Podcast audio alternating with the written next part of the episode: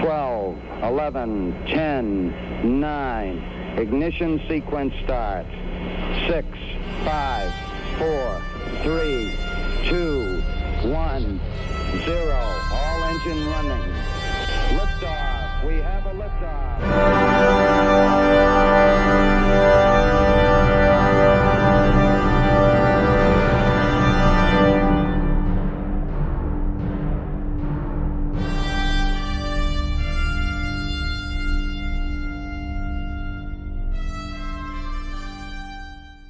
Hallo und herzlich willkommen zur 88. Folge des Countdown Podcast.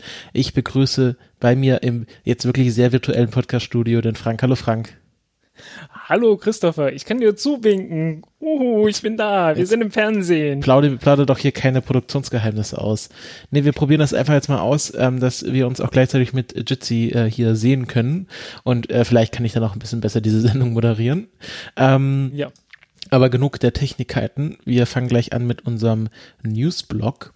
Und äh, da geht es, ja, wir haben ein, ein, ich weiß nicht, schönes, ein trauriges Jubiläum zu begehen. Die meisten Leute finden es schön, aber so wie ich dich auf Twitter gesehen habe, bist du doch eher äh, dafür, dass es ein Tag der Trauer ist. Es geht um das Hubble-Teleskop. Ja, also ich wäre ja wirklich sehr froh gewesen. Das 30-jährige Jubiläum von Hubble ähm, wurde 1990 gestartet mit einem Space Shuttle. Ähm, jetzt wirklich zu feiern und im Prinzip ähm, hätte man es ja auch feiern können, wenn es dann noch ein paar andere Teleskope jetzt gegeben hätte. Aber es gibt ja keine anderen. Und ähm, ich, ich sehe einfach nichts daran zu feiern, dass das Hubble Space Teleskop jetzt irgendwie völlig alleine da oben rumfliegt, als einziges äh, Weltraumteleskop, das irgendwas machen kann. Und man hat jetzt irgendwelche, ähm, ja, irgendwelche Asteroiden, irgendeinen Kometen, der jetzt gerade unterwegs ist und zerbricht. Und äh, ab und zu wird mal ein bisschen Zeit abgeknapst vom Budget, vom Zeitbudget, das Hubble hat, was ja immer ziemlich knapp ist um ähm, anzuschauen, wie dieser Komet jetzt gerade aussieht. Während gleichzeitig andere Beobachtungen, die andere Astronomen eigentlich gebucht hatten, brach liegen oder die andere gerne hätten, aber naja, jetzt halt nicht machen können, weil da ist jetzt gerade der Komet, der unbedingt angeguckt werden muss, wo dann andere wieder sagen, ja, aber mein Spektrum ist doch viel wichtiger. Und ja, so ist es aber wirklich, ne? Ja, ja. Und ähm, dann, dann hat man halt ein, ein ernsthaftes Problem mit der Zeit, weil man hat halt bloß dieses eine Ding und man hätte doch lieber ein größeres.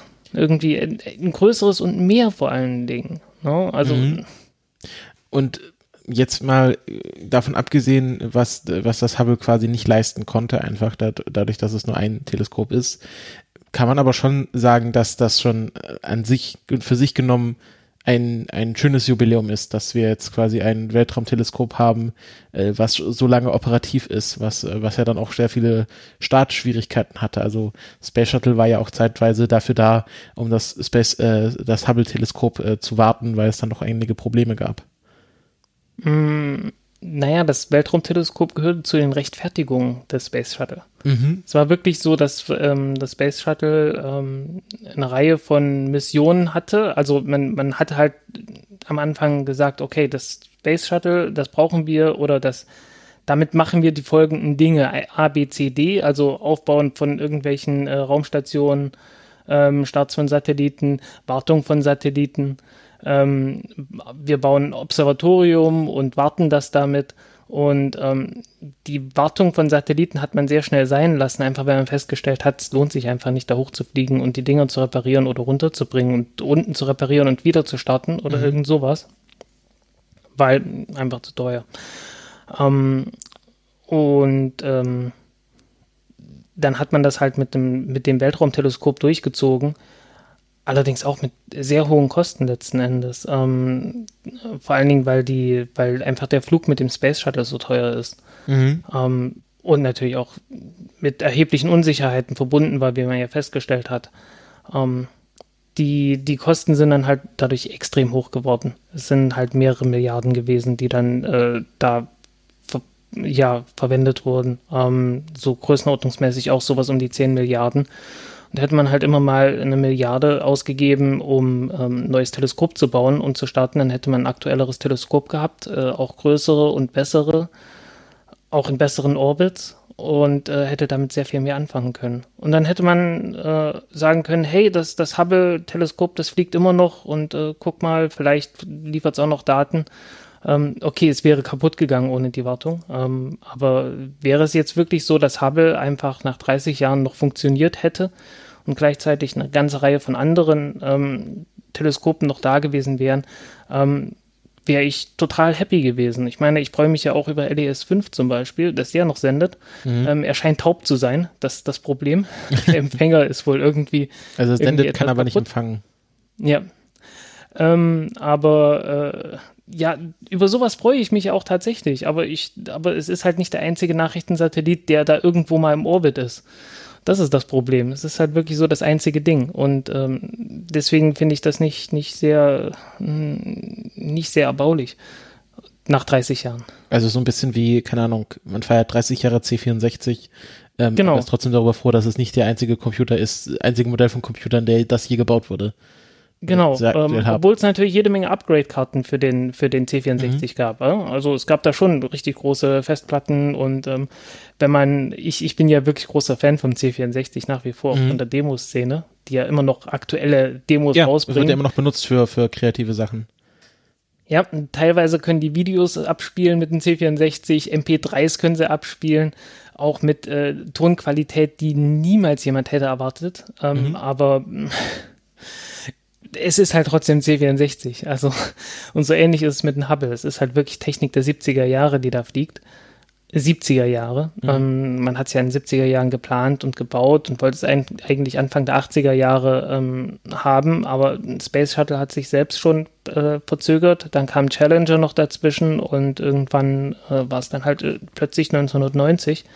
Und dann flog dann halt äh, 1990 äh, ein Teleskop mit Technik der 70er Jahre ins, in den Orbit und äh, fliegt bis heute noch. Und ja, Leute, man hätte jetzt langsam mal was moderneres entwickeln können. Wir sind so viel besser geworden in der Raumfahrt. Das hätte, das hätte so mhm. viel gebracht. Ist das Hubble nicht äh, ein umgebauter Spionagesatellit gewesen? Oder ähm, ja, das wird dann irgendwann, wenn Hubble dann nicht, wenn, wenn James Webb Teleskop oben ist, äh, dann werden sicherlich die, die Spionagesatelliten ähm, veröffentlicht und dann wird man sehen, wie weit das stimmt oder nicht.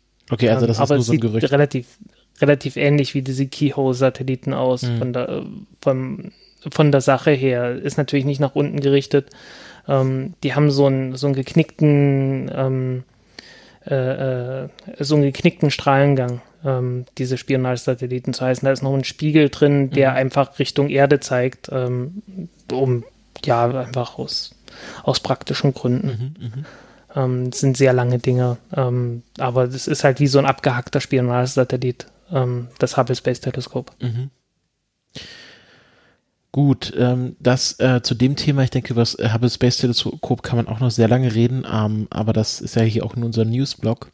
Ähm, apropos Satelliten, die äh, kontrovers äh, diskutiert werden, kommen wir mal zum äh, zu SpaceX und vor allem zu den SpaceX Starlink Satelliten. Ich muss, muss dazu sagen, ähm, ich glaube vorgestern konnte man sie aus der Berliner Region sehen, den Starlink Kette? Ja, ich habe die erste Variante, den, die erste Chance habe ich verpasst. Ich habe mich hinterher geärgert. Bei der zweiten waren sie einfach zu tief. Da sind sie irgendwie mir durch, durch die Lappen gegangen. Ja, irgendwann, irgendwann um, ich, ich saß da, glaube ich, an einem Podcast-Schnitt und habe dann gesehen, irgendwie 10 vor 10, äh, hm. Sü Süd südwestlich und dann habe ich halt rausgeschaut und ich bin hier halt, äh, also wenn ich nach Südwesten schaue, schaue ich über ein Gewerbegebiet drüber, was sehr hell beleuchtet ist und hm. lebe auch in der, in der urbanen Zone, also ich hätte die wahrscheinlich so oder so nicht sehen können.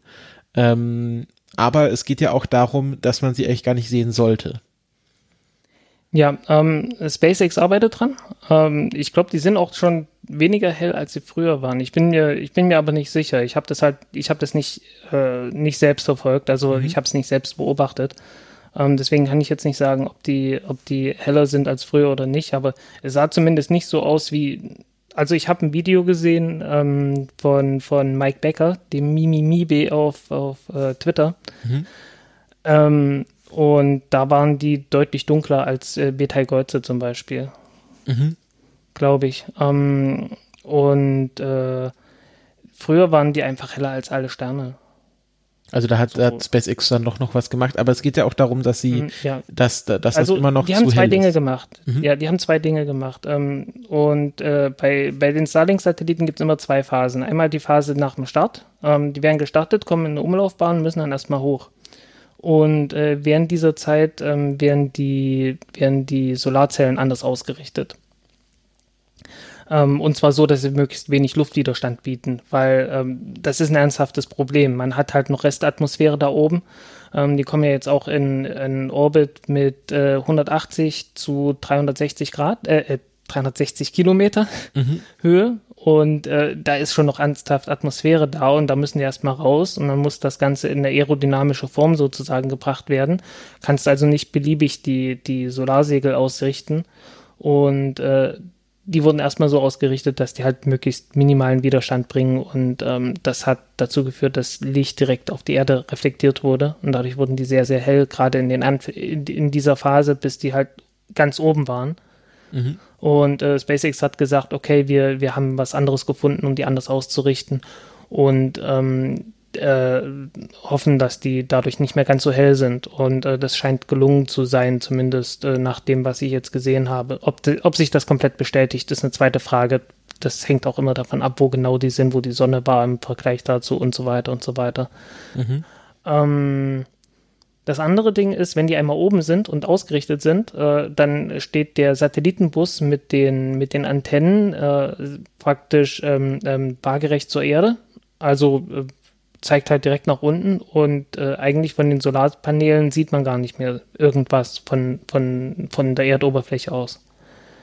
Ähm, aber dieser Satellitenbus ist halt noch ziemlich hell und ähm, man hat versucht, das Ganze mit schwarzer Farbe anzumalen. Mhm. Wieso man das beim Rest nicht gemacht hat, äh, hat SpaceX nie wirklich gesagt, aber ich schätze, es ist einfach zu heiß geworden ähm, ist halt eine höhere thermische Belastung. Du machst eine, eine, Oberfläche heiß und jeder weiß, sobald die Sonne scheint, wird das Ding richtig heiß. Also du machst die Oberfläche ähm, schwarz und dann wird es heiß. Gen, äh, ja. Machst die Oberfläche schwarz, dann wird es richtig heiß. Mhm. Und äh, wenn die heiß, diese heiße Oberfläche leitet natürlich die Wärme dann auch weiter, und zwar ins Satelliteninnere. Und mhm. das will man dann halt nicht haben. Ähm, deswegen so die Lösung war nicht so einfach. Ähm, deswegen hat, hat man jetzt etwas, dass man, äh, er hatte immer gesagt Shades und äh, bei Shade denke ich eher so an, an Sonnenschirm oder was in der mhm. Richtung. Ähm, äh, aber es gibt natürlich eine zweite Bedeutung von Shades auf Englisch, äh, was einfach ähm, Sonnenbrillen sind. Also hat Elon also, Musk gesagt, dass er Sonnenbrillen den, den ja, Satelliten aufsetzen will. Ja. Genau. Ähm, und diese Sonnenbrillen sind äh, ein schwarzer Schaum ein, ein Schaum, der Radiowellen durchlässt, aber eigentlich sehr, sehr schwarz ist, sehr, sehr wenig Licht reflektiert. Und das hat den großen Vorteil, ähm, die Sonne strahlt da drauf auf den Schaum und der Schaum wird außen heiß. Mhm. Und der heiße Schaum kann gleichzeitig auch äh, die Wärme abstrahlen.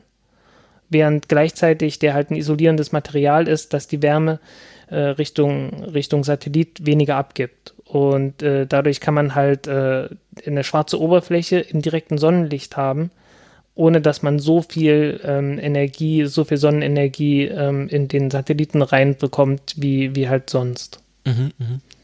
Wie mit einfacher Farbe. Ähm, und ich, ich äh, das soll ab äh, dem neunten Flug, ich weiß bloß nicht, ob es sich auf den neunten Flug von allen äh, Starlink-Satelliten bezieht oder auf den neunten operativen, mhm. weil der erste war ja so prototypenartig, das waren ja zwei unterschiedliche Arten von Satelliten und so weiter. Ähm, äh, äh, ab dem neunten Flug, ob es der neunte oder der zehnte ist, wird man dann sehen, äh, sollen die dann alle damit ausge ausgestattet sind, sein. Und ähm, ja, das ist halt die, das ist Stand der Dinge und ähm, wird man sehen. Also äh, es besteht die Hoffnung, dass das dann alles erheblich besser wird. Ähm, wie viel das bringt, ist eine zweite Frage. Ähm, es wird auf jeden Fall einiges bringen. Ich weiß nicht, was, äh, wo die ähm, wo die schwarze Farbe alles drauf war. Es kann durchaus sein, dass die, dass die äh, eigentlichen Antennen gar nicht schwarz angemalt waren, weil die Antennen sind ja das, wo die, wo der Strom verbraucht wird und wo dann entsprechend auch Stromwiderstand ist und wo dann Wärme anfällt. Ähm, kann gut, kann sehr gut sein, dass, äh, dass die Teile nie schwarz waren und deshalb ähm, äh, die, die Reduktion etwas kleiner war. Ich glaube, die Helligkeitsreduktion waren 75 Prozent, ähm, also anderthalb Magnituden. Mhm. Das ist eigentlich schon ganz ordentlich, aber es reicht halt nicht. Ähm, die wollten eher so 90 Prozent haben. Ähm, vor allen Dingen die Astronomen wollten 90 Prozent haben ähm, für das, äh, das Teleskop, bei dem es mir leid tut, dass ich mir den Namen noch nicht gemerkt habe. das LSST. Mhm. Ähm, dieses äh, Large Synaptic Survey Telescope, äh, das jetzt einen anderen Namen hat. Ähm, Namen hat es viel zu spät bekommen. Jetzt ist der, der Name ist einmal drin bei mir, tut mir leid. LSTT ähm, Teleskop. Ja, ähm, das soll halt große Übersichtsaufnahmen machen und das Problem ist, wenn dort ein Satellit durchzieht, ähm, hinterlässt er halt eine Spur und wenn diese Helligkeitsspur ähm, heller ist als eine bestimmte, als eine bestimmte ähm, Helligkeit, dann, dann äh, saturiert der den, den Sensor. Aber man hat ja so CCD-Sensoren und äh, CCD-Sensor besteht jeder Pixel aus letzten Endes ein, ähm, ein Eimer für Elektronen sozusagen. Und äh, jedes Mal, wenn ein Photon kommt, ähm, wird dieser Eimer um ein Elektron voller und äh, irgendwann ist er voll. Und wenn er überfließt, dann kann man nicht mehr, dann kann man da nichts mehr dran machen. Aber ähm, wenn, wenn, die, wenn die Satelliten etwas weniger hell sind, dann hat man zwar immer noch die Spur, aber man kann sagen, okay, äh, von diesem Satelliten kamen so und so viele Photonen und das kann ich dann rausrechnen. Mhm. Das ist, äh, das ist so das Ding. Und ähm, kann man dann rausrechnen, kann man immer noch wissenschaftlich auswerten. Während wenn das Ganze zu hell ist, kann man es halt nicht mehr wissenschaftlich auswerten. Und äh, das war dann so das, was man gefunden hat. Äh, ähm, ich habe jetzt auch herausgefunden, wie das Teleskop äh, heißt aktuell. Das ist nämlich das äh, Cherenkov-Teleskop-Array. Ähm, hm, ich glaube nicht, nee, nee. Das ist das LST, Cherenkov. LSST. Ach, LS, LSST Teleskop. Ja. Vera Rubin. Vera C. Rubin. So, ah, okay. Jetzt gucken, jetzt gucken wir nochmal, wer Vera C. Rubin ist. Das äh, Vera C. Rubin Observatory. Ja. Ähm, äh, natürlich eine Ast natürlich, ähm, das war klar. Ähm, ähm, Galaxierotation. Äh, ah ja, äh, mhm. ja, ich erinnere mich. Ist die nicht erst neulich gestorben? Ja, 2016, also schon 2016, ja. aber relativ neulich. Ähm, da gibt es auch bei diesem Lego äh, äh ist sie, glaube ich, auch dabei. Hm, sehr genau. gut möglich. Vera ähm, Rubin. Ja, ähm, ich äh, äh, pack das mal auf die Liste. Mhm. Das machen wir, das machen wir in der nächsten Ausgabe. Was? Vera Rubin? Ja, was, äh, was die, was die entdeckt hat. Okay. okay. ja, machen wir in der nächsten Ausgabe, alles klar. Ähm, ich glaube, ich glaube, ich weiß, was es ist, aber ich bin mir jetzt nicht, ich will das jetzt nicht hier extemporieren. Mhm. Äh, okay. Also es geht darum, dass das äh, Vera C. Rubin äh, Observatory sich beschwert hat, dass die ähm, Satelliten einfach zu hell sind, um das mal kurz zusammenzufassen. Und SpaceX hat gesagt, okay, wir haben hier einen Schaum, da können die Radiowellen durch, aber nicht das Licht äh, beziehungsweise das Licht wird absorbiert, aber die Radiowellen können auf beiden Wegen durchwandern und das machen wir jetzt immer großflächig auf unsere Antennen-Arrays und äh, dann leuchtet es nicht mehr so. Ja, ähm, hat auch den Vorteil, dass bei anderen Teleskopen, wenn der Satellit nur knapp dran vorbeifliegt, äh, der halt nicht mehr so viel stört, weil es mhm. halt 90 Prozent weniger Licht. Mhm. Das ist ja auch, ähm, im Grunde ist ja das, äh, ist ja, also Licht und, und äh, andere Radioteleskopie sind im Grunde eine Frage von Wellenlängen. Also du musst ja schauen, dass eine bestimmte Wellenlänge durchgeht und eine andere nicht durchgeht. Das ist ja ähm, der ganze ähm, Trick, oder? Ja, auch. Auch. Ähm, da gibt's, äh, es gibt verschiedene, also wenn, klar, wenn in bestimmte Wellenlängen, ja, ja, in dem Fall auf jeden Fall, ja. Mhm. Also es, es, geht halt um, um Radio, ja, wenn du die Radiosignale durchhaben willst und das Licht, ja, aber es ist halt, ähm, Radiosignale und Licht liegen halt so weit auseinander, dass es fast schon zwei völlig andere Phänomene sind. Okay, ähm, also es ist schon sehr weit. Es ist, es ist ungefähr, keine Ahnung, wie, wie, wie Mikrowelle und äh, äh, Atomkraft oder so. Ja, angeht. ja, du hast halt, du hast halt so, so Gigahertz-Bereich und äh, dann hast du ein paar hundert Terahertz. Mhm. Da sind halt mal eben so ein, so ein Unterschied von, von zehn Größenordnungen. Das ist größer als der Unterschied zwischen dem tiefsten Ton, den du hören kannst, und dem höchsten Ton. Okay. Äh, okay, also von, von, von, den Frequenzen. Ja. Okay, ja. Also das ist halt wirklich wie so der, der tiefste Bass, den du dir vorstellen kannst, den du richtig im, im Körper spürst und äh, richtig hohem Ultraschall. Okay, und das und das quasi nochmal mal 10 und dann hat man quasi die Abstände zwischen Radiowellen und Lichtwellen. So fast, ja. Also das ist halt schon, es ist schon krass. Gut, ähm, aber das zudem, dann schauen wir mal, wie das äh, sich dann voranschreitet und wie das dann auch praktisch funktioniert. Ich meine, Elon verspricht ja auch immer gerne viel.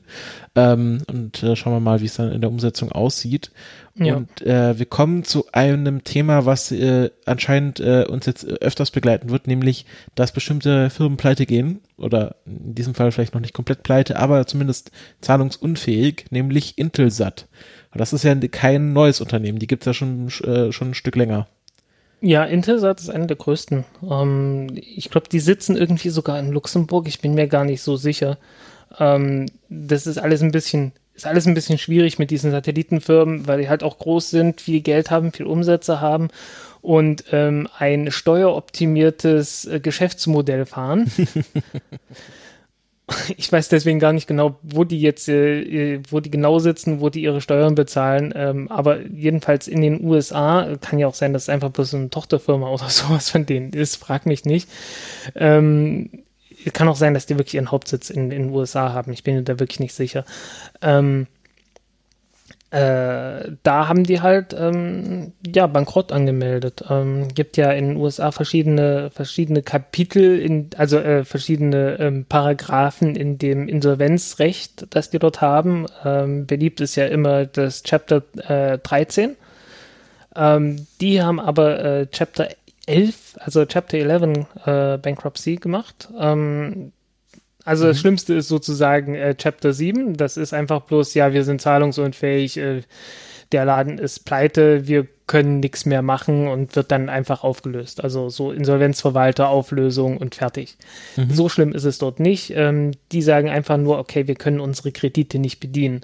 Ähm, bitte gebt uns noch mal ein bisschen Geld und dann gucken wir mal, ob man das Ganze irgendwie ein bisschen restrukturieren können und äh, äh, einen Ausgleich finden können, dass man ähm, dass man, dass man ähm, andere, äh, dass man die einzelnen Schuldner irgendwie passend bedienen kann, obwohl sie zurzeit nicht genug Geld haben. Ähm, ich glaube, denen fehlt einfach äh, Geld von irgendeiner, von irgendeiner Frequenzversteigerung oder irgend sowas.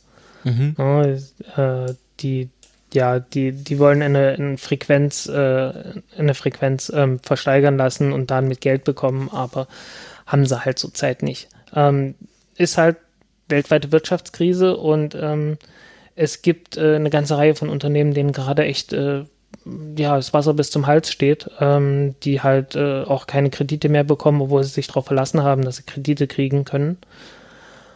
Ähm, was äh, ganz wesentlich natürlich auch die ganzen äh, kleinen Raketenunternehmen äh, betrifft. Also da ist eine ganze Menge äh, Geld jetzt gerade weg und äh, das wird äh, viele Unternehmen in die absolute Pleite reißen. Das wird nicht mehr, also das wird jetzt immer noch mehr werden. Mhm. Also Raumfahrt ist ja eh was, wo man äh, immer so ein bisschen, wir hatten das glaube ich letztes Mal, wir haben letztes Mal doch sehr viel über, über ähm, Wirtschaft geredet und was Runway und, und äh, Geld und so, was da alles mit dranhängt. Ich glaube, das müssen wir Wird heute noch mehr erklären. davon kommen? Ja, ich habe ähm, ganz kurze Seite ankennt, ich habe hier mal den Wikipedia-Artikel Bankruptcy in the United States aufgeschlagen. Ähm, und hier werden äh, vor allem äh, 7, 9, 11, 12, 13 und 15 erwähnt. Ähm, Chapter 7 ist halt wirklich Liquidation, also da wird die Firma aufgelöst. Ja. Ähm, und Die das, neuen kenne ich gar nicht. Oho. Und 17 schon gar nicht. nee, 17, warte, also Chap Chapter 7 ist halt äh, Firma kaputt und ähm, eine Chapter 7 Bankruptcy ähm, äh, bleibt zehn Jahre in deinem Kreditreport. Also sowas wie, wie Schufa-Auskunft wahrscheinlich wird zehn Jahre drinstehen, okay, du hattest mal eine Firma, die halt so pleite gegangen ist, dass sie aufgelöst werden musste. Ähm, ja, bei, bei Englisch heißt es immer, this goes into your permanent record. Genau. Ähm, Das da- wird ins Klassenbuch eingetragen. Dann haben wir Chapter 9, Reorganization von Mun Municipalities. Also das gibt gibt's nur für, ähm, was sind Mun Municipalities? Äh, Gemeinden? ähm, Gemeinden, ja. Genau, also das ist quasi ähm, eine Reorganisation. Also es bedeutet dann, wenn du Chapter 9 als Gemeinde ähm, äh, an, beantragst, dann, ähm, dann wird quasi das neu organisiert und nicht liquidiert.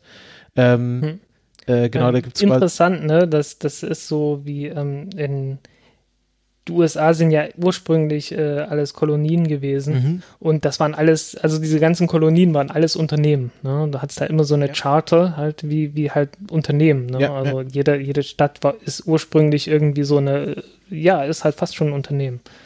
Das ist wirklich Wahnsinn. Auch, auch ähm, diese ganze Verquick Verquickung von ähm, Unternehmen, die wie Staaten agieren. Ähm, also wenn man sich die Geschichte der East India Trading Company anschaut, ähm, ähm, so nach dem Motto, naja, äh, die, äh, äh, der, der Staat bin ich. Ähm, sehr spannende Geschichte. Ähm, dann gibt's noch, genau, die altbekannten äh, 11, 12 und 13.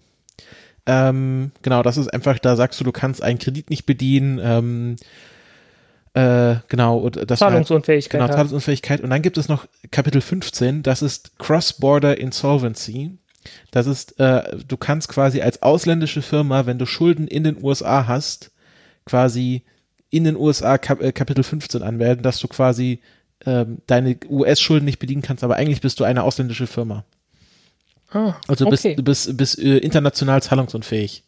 Ähm, das, das ist äh, ähm, ja auch sehr spannend. Hier, also es gibt zum Beispiel hier für Chapter 9, also zum Beispiel Orange County in California hat zweimal Chapter 9 angemeldet und ähm, ja, Detroit hat 2013 Chapter 9 angemeldet, also die Stadt Detroit war halt zahlungsunfähig. Genau, in den USA. Wird wahrscheinlich auch noch häufiger passieren. Hm. Ich frage mich gerade, wo ist Silicon Valley? Ist das nicht Orange County? Ähm, wahrscheinlich, ja, kann sein. Orange ja, County, irgendwie ich, California. Habe ich jetzt gerade gar habe ich jetzt gerade so irgendwie im Kopf, ne? Ich weiß es nicht. Ich will jetzt auch da gar nicht zu lange dra mich dran aufhalten. Ähm, aber hier wichtige Städte in Orange County, Anaheim, das ist ja da, wo Disneyland ist ähm, Santa Ana, Newport Beach. Ja, also ich, ich, ich weiß es nicht. Äh, nee, ist dort in der, ist dort in der Nähe nur. Aber ist nicht drin, genau. Ja, die, ja. diese, ja, die, ich meine, da wo Silicon Valley wird wahrscheinlich sehr viel Gewerbesteuer gezahlt. Ähm, aber man weiß ja auch nicht, wie, das sind da wahrscheinlich auch ganz viele steueroptimierte Unternehmen. Ja. Gut, dann Egal. gehen wir mal weiter. Äh, kommen wir zu den lieben Chinesen ähm, die äh, eine Mars-Mission vorgestellt haben. Ja, und im Wesentlichen äh, gibt es ein Video auf Weibo dazu. Mhm. Und ähm, ja, schön chinesisch. Ähm, es wird, äh, es wird halt, es gibt ein tolles Logo und ähm, mit einem englischen Text drunter. Da, ich habe schon ein paar Memes gesehen, äh, die dann äh, Mars durch Alpha Centauri oder sonst irgendwas ausgetauscht haben. Mhm. Ähm, ja, wird, fliegen oder man will zumindest. Man hat, man hat doch äh, die, die großen Ambitionen, das dieses Jahr auch durchzuziehen. Ähm, ich sehe auch nicht, warum die das nicht machen würden, es sei denn, es gibt nochmal irgendein ganz großes Desaster bei den, äh, bei den Raketen. Ähm, Problem ist natürlich, dass die mit der Langen Marsch 5, äh, 5B-Rakete fliegen sollen. Und ähm, Lange Marsch 5B äh, hatte ja ähm, nein, die, die, die funktioniert. Ähm, ja, nee, das, das Problem war, dass die Lange Marsch 7 ein Problem hatte. Ähm, und ist, derzeit äh, sah es aber so aus, als, als wäre die Technik von der, von der 5 nicht äh, betroffen. Und ähm, ja, muss man hoffen, dass das dabei bleibt. Mhm. Ja, ähm, viel mehr habe ich dazu nicht. Ähm, die Mars-Mission so richtig detailliert habe ich das noch nirgendwo gefunden. Ja, ähm, hier ein Lander. Vielleicht kommt das noch. Wahrscheinlich, wahrscheinlich auch ein Rover drauf. Ja, okay. Ja. Alles so, was man halt für Ein Lander mit einem Rover, mit einem Orbiter. Also die wollen wirklich alles auf einmal zum ersten Mal hinkriegen. Ähm, ob das klappt, wird man sehen. Mhm. Das ist halt, es ist halt wirklich schwierig. Ähm, äh, ja, und denen halte ich das auch zugute, einfach weil ähm, die behaupten nichts Gegenteiliges. Wie nichts Gegenteiliges? Ja, die, die tun nicht so, als, wären, als wäre es jetzt alles so locker, ja, das kriegt man halt hin, weil wir sind ja eh die Besten. Ach so, ja, okay. Ähm, ja, spannende Sache. Wird wahrscheinlich dann noch ein paar Jahrzehnte dauern, bis es dann soweit ist, bis wir dann hm, auch direkt ja. drüber sprechen können. Es dürfte auch so sein, dass die, äh, dass die nochmal äh, Backup-Missionen haben. Also für den Fall, dass das hier nicht funktioniert, dass dann eine schon auf dem Boden dasteht, ähm, um in zwei Jahren dann äh, den Ersatz fliegen zu können. Ähm, so ähnlich hat man es ja auch mit dem Mond gemacht. Äh, alle Missionen, die die China zum Mond fliegt, äh, wurde immer gleich zweimal gebaut. Und ähm, falls die erste schief geht, kann man dann die zweite starten. Ähm, wenn die erste gelingt, kann man dann die zweite auch starten, aber ähm, einfach was machen, das ein bisschen mehr Risiko hat. Mhm. Ähm, halt, die erste landest du vorne auf dem Mond und die zweite halt hinten, was noch niemand gemacht hat. Zum Beispiel, ne? Ja, was, äh, jetzt, was die Chinesen jetzt gemacht haben. Ja, genau. Mhm. Ja, macht, macht, macht total viel Sinn. Gut, äh, dann war es. man meinen, ja. Äh, genau, war dann war es das auch hierzu und wir kommen zum letzten News-Thema. Ähm, äh, Rocket Lab, äh, eine Firma, die wir auch öfters erwähnen. Da gab es ein Interview äh, bei Main Engine Cutoff, das ist doch auch so ein Raumfahrt-Podcast. Ja. Ähm, und da geht es um das Geschäftsmodell. Ich vermute mal, oder ich dachte bisher, das Geschäftsmodell ist ziemlich klar. Raketen starten und damit Geld verdienen, aber ich, ja. vielleicht irre ich mich da auch. Ein bisschen detaillierter. Okay. Ein bisschen detaillierter. Also er meinte vor allen Dingen, ähm, ja, im Wesentlichen gibt es halt Leute, die auf irgendwelchen äh, Fantasieraketen einen Start gebucht haben. äh, oder, oder Wunderraketen, hat er gesagt. Ich glaube, Miracle Rockets. Wunderkerzen. Ähm, mhm. ja, ähm, also wahrscheinlich, also klar, er meinte sowas wie Vector, Vector Space Systems und ähnliche. Also Leute, die einfach nur versprochen haben, ja, hey, wir haben hier eine tolle Rakete und haben das über Jahre versprochen und sind dann doch nicht gestartet. Mhm. Ähm, das, sind die ein, das ist die eine große Gruppe. Also Leute, die einfach, ja, die jetzt fertigen Satelliten haben, der jetzt auch schon seit Jahren dasteht ähm, und nicht ins, äh, nicht ins Weltall kommt und die dann sagen, hey, uh, our hair is on fire, wie er so meint. Ähm, also irgendwie, wir stehen jetzt richtig unter Druck und äh, scheiß drauf, wie viel das kostet. Wir, wir buchen das jetzt auf der Electron Rocket. Und äh, dann noch Leute, die halt äh, ein Problem mit Rideshare haben, ähm, weil Rideshare heißt ja immer, die, diese äh, Rideshare heißt ja, ähm, du fliegst einfach mit einer anderen Rakete mit mhm. und mhm. das klappt nicht immer. Ähm, manchmal wirst du dann halt einfach raus, rausgeschmissen, weil jemand anderes mehr bezahlt hat oder so. Und äh, dann hast halt genau das gleiche Problem. Und ähm, das ist halt das, was Rocket Lab macht. Ähm, was, äh, ja, daher können die dann halt mehr Geld verlangen als andere. Also ist halt, es ist halt wirklich eine kleine Rakete. Sie ist im Vergleich zur Nutzlast auch richtig teuer. Mhm. Ähm, sieben Millionen, glaube ich, verlangen die. Ursprünglich waren es fünf, dann haben sie mitgekriegt, hey, wir können auch sieben verlangen. Und äh, ja, für, ich weiß nicht, 150, 150 Kilo oder so, was ja nicht so viel ist. Also der Vorteil ist, du kannst dir für einen relativ vergleichbaren, günstigen Preis deine eigene Rakete buchen. Genau. Die du hast halt, niemanden teilen hast halt musst. Sicherheit. Mhm. Okay, und die Ra und also der Vorteil von Rocket Labs ist, die Rakete existiert, die funktioniert auch. Äh, und äh, du kriegst deine eigene Rakete und musst dir mit niemandem anderen teilen und du hast nicht die Gefahr, dass du bei deinem Rideshare-Platz ausgekauft wirst. Genau. Und du hast noch einen Vorteil und äh, das ist halt das zweite große Ding jetzt, ähm, dass Rocket Lab äh, eine eigene Oberstufe hat, die de facto ein eigenes Raumschiff ist. Und die haben ja jetzt auch in, von der NASA einen Auftrag. Oh, nee, das war gar nicht. Also, die haben mehrere Aufträge gehabt, zum Mond zu fliegen. Haben jetzt, glaube ich, auch einen von der NASA gekriegt. Ähm, wo einfach äh, äh, auf die Oberstufe ähm, halt so, du kannst damit irgendwie so, ich glaube, 30 Kilo oder so zum Mond bringen. Oder waren es 15? Also du kannst jedenfalls, ähm, du kannst eine, etwas, das du mit einer Hand nur mit Schwierigkeiten anheben kannst, äh, bis zum Mond damit, damit mhm, fliegen. Mhm.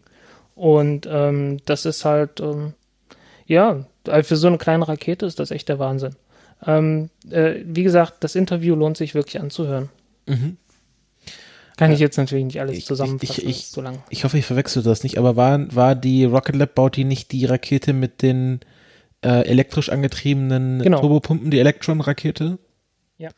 Genau, und Rocket Lab war ja auch die, wo wir letztes Mal die, äh, das Video geschaut haben, mit des 360-Grad-Videos, wo sie die Rakete am, am äh, Fallschirm äh, vom Helikopter aufgesammelt haben. Exakt. Ähm, ja, Wiederverwendung ähm, ist ein großes Thema und wir mhm. kommen jetzt auch gleich dazu. Ja, genau, sehr gute Überleitung. Du hattest ja Angst, dass wir keine Überleitung hinkriegen, aber wir kriegen sie hin. Äh, kommen wir zu ULA, ähm, United Launch Alliance. Äh, Nochmal kurz, äh, um die Facts abzuholen, ist ja eine Kooperation zwischen Airbus und Lockheed Martin.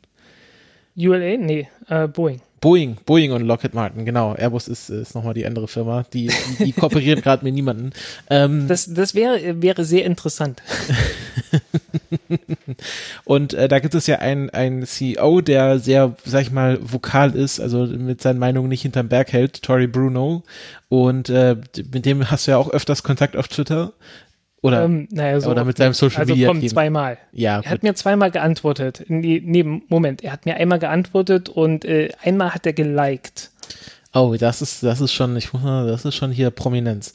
Und für eine, für eine Odyssee 2001 äh, Referenz irgendwie. Da ging es jetzt äh, in der in der Pandemie um um irgendwie Videotelefonie oder so. Mhm. Ähm, und da habe ich ihm, da habe ich einfach hier das so den Clip von 2001 von dem Videotelefonie von der äh, Raumstation aus zur Erde. Mhm, mh. Ähm, und ähm, genau, es geht jetzt hier, du hast es betitelt äh, mit Streit über Wiederverwendung. Ich meine, das ist jetzt mehr oder weniger bewiesen, dass das gut funktionieren kann, aber er hat da eine und, andere Ansicht zu.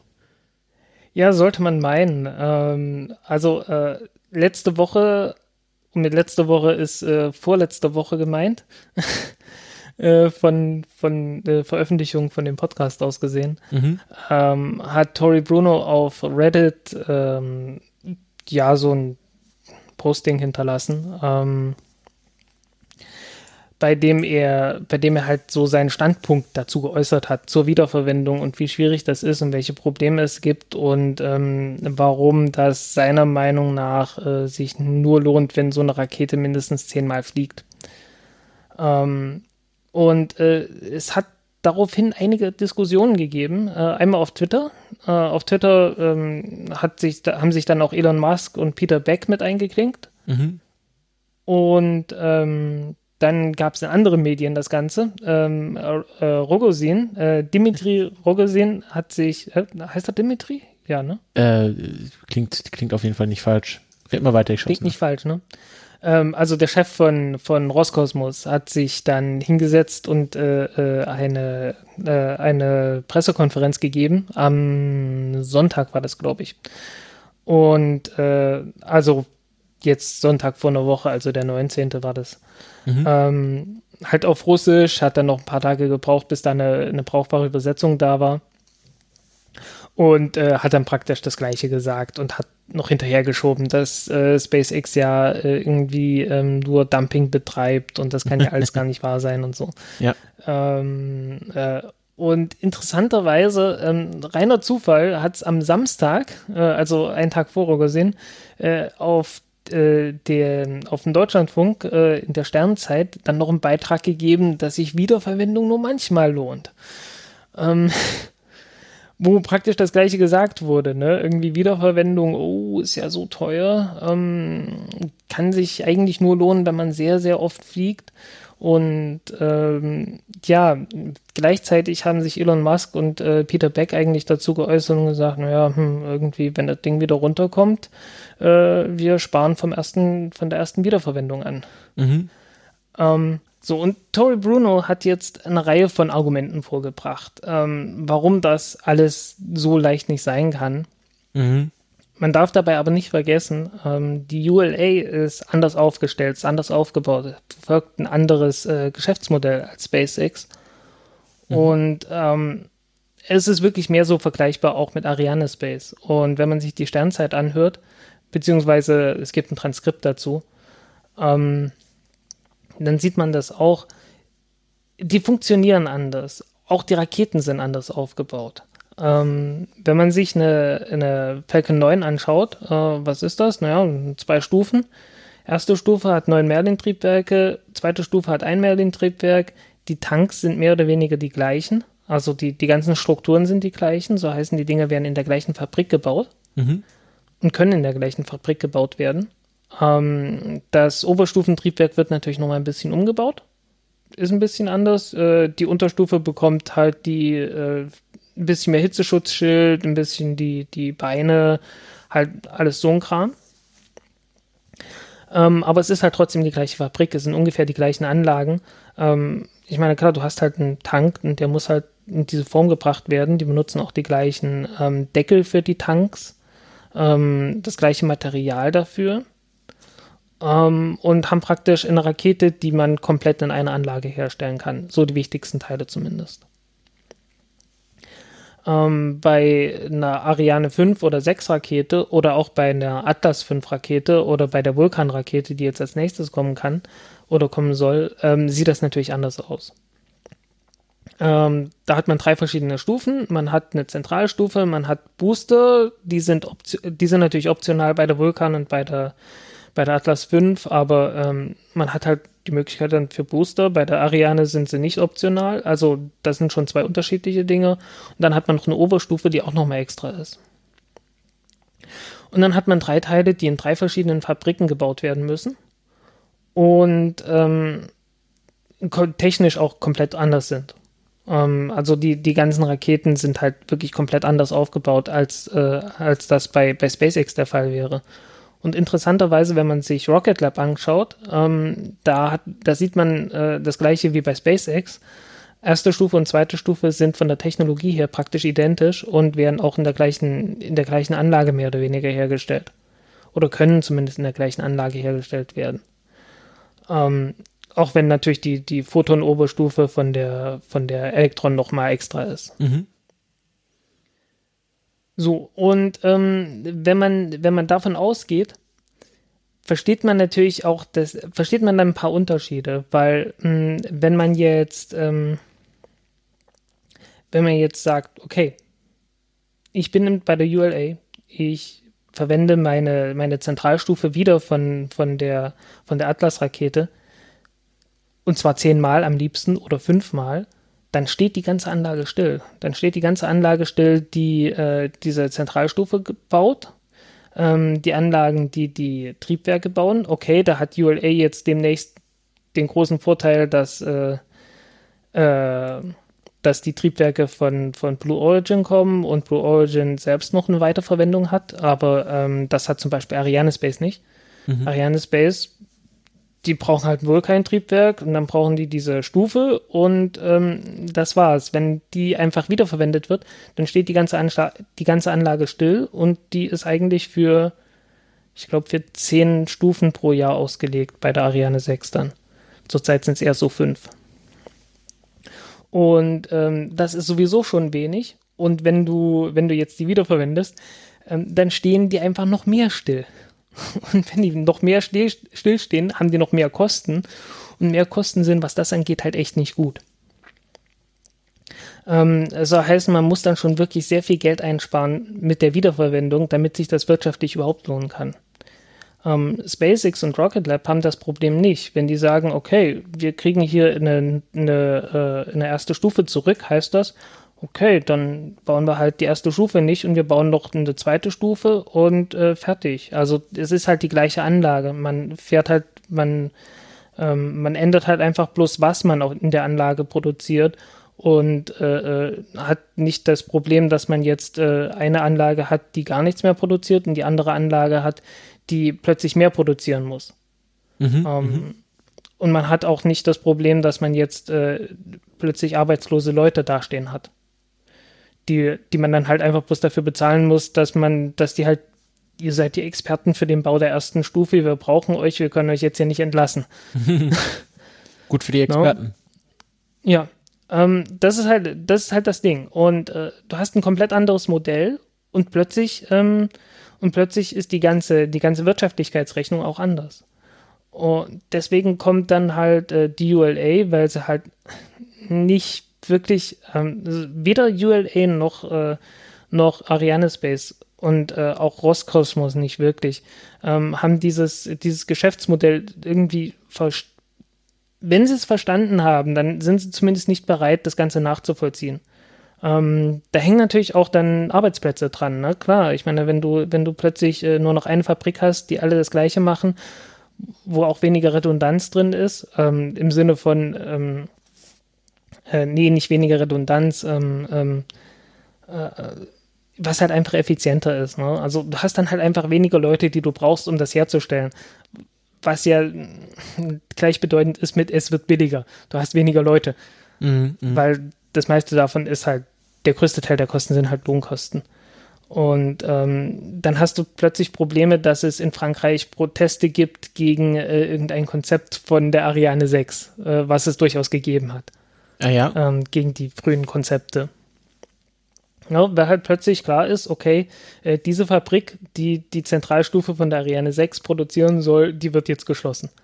Naja, solche Probleme hat SpaceX natürlich nicht und auch Rocket Lab nicht, weil die halt einfach von Anfang an äh, ein Konzept haben, äh, dass die von null auf aufbauen können.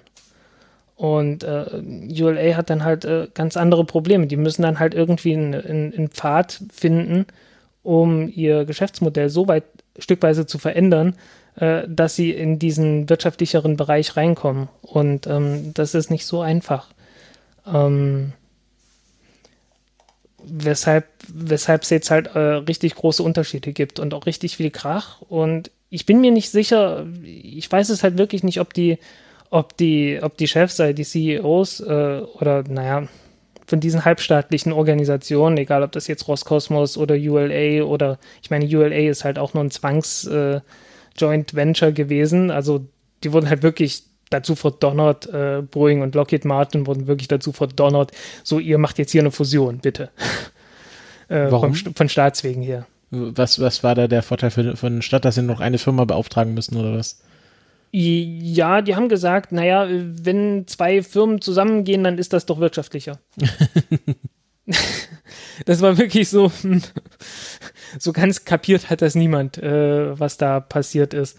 Kann sein, dass es am Anfang geklappt hat, aber dauerhaft natürlich nicht. Mhm. Ähm, da gab es noch vor ein paar Jahren auch so die, die, die Gerüchte, dass Boeing aussteigen wollte aus diesem Joint Venture oder Lockheed Martin und da irgendwie um Verkauf äh, ging, was dann gescheitert ist. Also so glücklich sind die wahrscheinlich beide damit nicht. Nee, so richtig glücklich sind die alle nicht. Ähm, und Tori Bruno ist natürlich jemand, der äh, ganz gut, gut Wetter machen kann. Mm, mm, mm. Ja, muss er wahrscheinlich auch in der Position, wenn er da Chef einer Firma ist, die eigentlich niemand haben möchte. Ja, ähm, ich, ich habe halt auch immer das Gefühl, dass das bei, bei Ariane Space oder Ariane Bass äh, genauso ist. Das nicht. Dass da auch sehr viel, ist halt wirklich sehr, sehr viel Politik im Hintergrund. Ja, ja. Und äh, das ist einfach, also für, für SpaceX, die, die haben quasi ihre gesamte Firmenstruktur schon so aufgebaut, dass sich hier Wiederverwendung eher rechnet als eine Firma, die seit Jahrzehnten äh, Raketen baut, die nur auf einmal verwendet werden und dann kaputt sind. Und äh, da wahrscheinlich. Indirekt. Ja, einfach. Nee, nicht wirklich. Also ich meine, ich meine, Rocket Lab war ja auch, äh, war ja auch also das, das war mit Sicherheit nicht gelogen, als er gesagt hat, ey, Wiederverwendung lohnt sich für uns nicht. Und dann haben sie erst, ähm, haben sie erst mal ausgerechnet, hey, könnte doch klappen, äh, dass, dass die Rakete überhaupt runterkommt. Ich meine, damit hat niemand so richtig gerechnet, dass das überhaupt geht mit der, mit der Elektron-Rakete. Ja, aber um, es ist halt nee, auch ist einfach eine vergleichsweise eine Struktur. Ja, ist aber auch vielleicht eine vergleichsweise kleine und junge Firma, Rocket Labs. Die, die sind nicht so viel ich bin mir gerade nicht sicher. Also 2010, 8, irgend sowas. Ähm, ja, die die gibt es auf jeden Fall schon länger. Also die, die haben auch schon, die haben auch schon andere Raketen gebaut. Ja, ich aber glaub, wenn du es mal vergleichst mit der UL-8 oder mit, mit, ja, mit Boeing oder so, ähm, mhm, die Im schon seit, seit, seit, halt, seit den 60ern Raketen bauen mhm. äh, und das irgendwelche riesigen Konzerne sind und im Grunde SpaceX ja auch immer noch eine Art Startup ist was, was ja. komplett anders auch geführt wird von der Unternehmenskultur auch her. Das hat natürlich auch Vor- und Nachteile, aber da, da kann man einfach mal sagen, okay, wir modernisieren den Kram hier einfach mal ein bisschen, so dass wir da Geld sparen. Und wenn du dann aber eine Firma hast, wo, äh, wo dir die Senatoren die, die Hütte niederbrennen, wenn du auf einmal Arbeitsplätze einsparst, weil du einfach nicht mehr so viele Leute brauchst, um eine Rakete zu bauen, ähm, dann ist das nochmal was komplett was anderes. Ja, ähm, ich habe auch irgendwo einen Rant, der nicht zu einem Artikel geworden ist, äh, äh, rumliegen, der da äh, von, von Raumfahrt des 20. Jahrhunderts und Raumfahrt des 21. Jahrhunderts spricht. Mhm. Ähm, was denke ich auch nicht ganz unberechtigt ist, ähm, weil äh, viele von diesen Strukturen, ähm, gerade was die Optimierung der ersten, der Oberstufen auf äh, verschiedene Dinge ähm, äh, angeht, es stammt halt wirklich aus der Anfangszeit der, der Raumfahrt so mhm. 60er, 70er Jahre. Ähm, während es heutzutage eher so um, um wirtschaftliche Durchführung geht.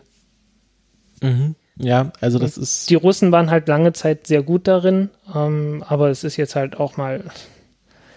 äh, die Anlagen sind, die Technik ist zu alt und die Anlagen sind zu alt. Und äh, ich glaube, den, den fehlt da auch viel Erfahrung. Ähm, man merkt ja, dass die ähm, gerne die, die, ähm, die Soyuz 5 jetzt endlich haben wollen, aber auch damit nicht so richtig rauskommen und ständig irgendwelche Änderungen im Konzept haben. Also die ähm, Rakete, nicht das Raumschiff. Ja, genau. die Rakete. Ähm, also äh, Raumschiff haben die ja auch ein anderes, äh, was mal Federatia hieß und jetzt irgendwie anders heißt. Ähm, äh, was natürlich, äh, was einem auf der einen Seite an SpaceX erinnern kann. Ähm, SpaceX äh, ist ja bekannt dafür, dass ständig irgendwelche Konzepte geändert werden, aber die werden halt zielstrebig in eine bestimmte Richtung geändert, während das äh, in, in Russland halt wirklich irgendwie so ein bisschen rein in die Kartoffeln, raus aus die Kartoffeln ist. Ähm, und man nicht so richtig das Ziel sieht, was da, was da verfolgt wird. Mhm. Was, was wäre denn der Be ein Beispiel für SpaceX, die jetzt ein Konzept zielstrebig in eine Richtung verändert haben? Ähm, beispielsweise, dass man anfängt, angefangen hat äh, zu sagen, okay, äh, wir machen Kohlefasertanks.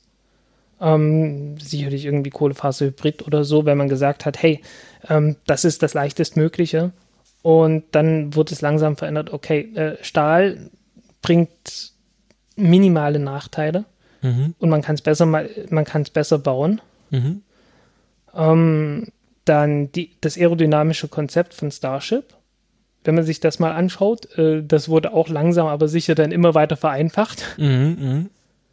no, also es, es geht halt wirklich in, ziemlich zielstrebig in eine bestimmte Richtung, die sich halt äh, immer der, der besseren Machbarkeit an, äh, annähert. Mhm. Während das halt irgendwie bei, bei, äh, ähm, bei Roskosmos sehe ich da irgendwie bloß, ähm, ja, wir nehmen das, wir nehmen hier das, das RD 180, dann doch lieber das RD 170, dann äh, irgendwas mit RD 190, vielleicht nehmen wir doch lieber die Angara, nee, Angara doch nicht für Astronauten. Ähm, und dann doch wieder und äh, nee, nur noch alles mit, mit äh, Soyuz 5. Also mhm. es geht halt immer so hin und her. Also das ist, da ist einfach nur reine Unentschlossenheit. Da ist kein, da ist kein Konzept dahinter, was sich da ändert. Mhm, mh. Das ist halt das Problem, was ich da sehe. Also es ist nicht so, dass äh, es ist mehr so ein Schwimmen, also dass die nicht so genau wissen, wo sie jetzt hinwollen eigentlich ja, es gibt da einfach ein Gerangel auch zwischen verschiedenen Designbüros mal wieder und so und so Kram halt. Mhm, mhm. Gut, äh, und äh, jetzt äh, gibt es da schon quasi ein Feedback von SpaceX oder den anderen Firmen? Äh, also wir haben jetzt ja viel über Tori Bruno geredet, äh, Ragozin ähm, und die das alles nicht so gut finden. Und wir haben jetzt auch eruiert, warum warum das bei, bei SpaceX und Rocket Lab zum Beispiel besser funktioniert als bei der ULA. Und zwar die Frage haben, hatte zum Beispiel Elon, ich kann mir gut vorstellen, dass er doch auch gerne sich von so einer Diskussion triggern lässt. Hat der schon was drauf gesagt?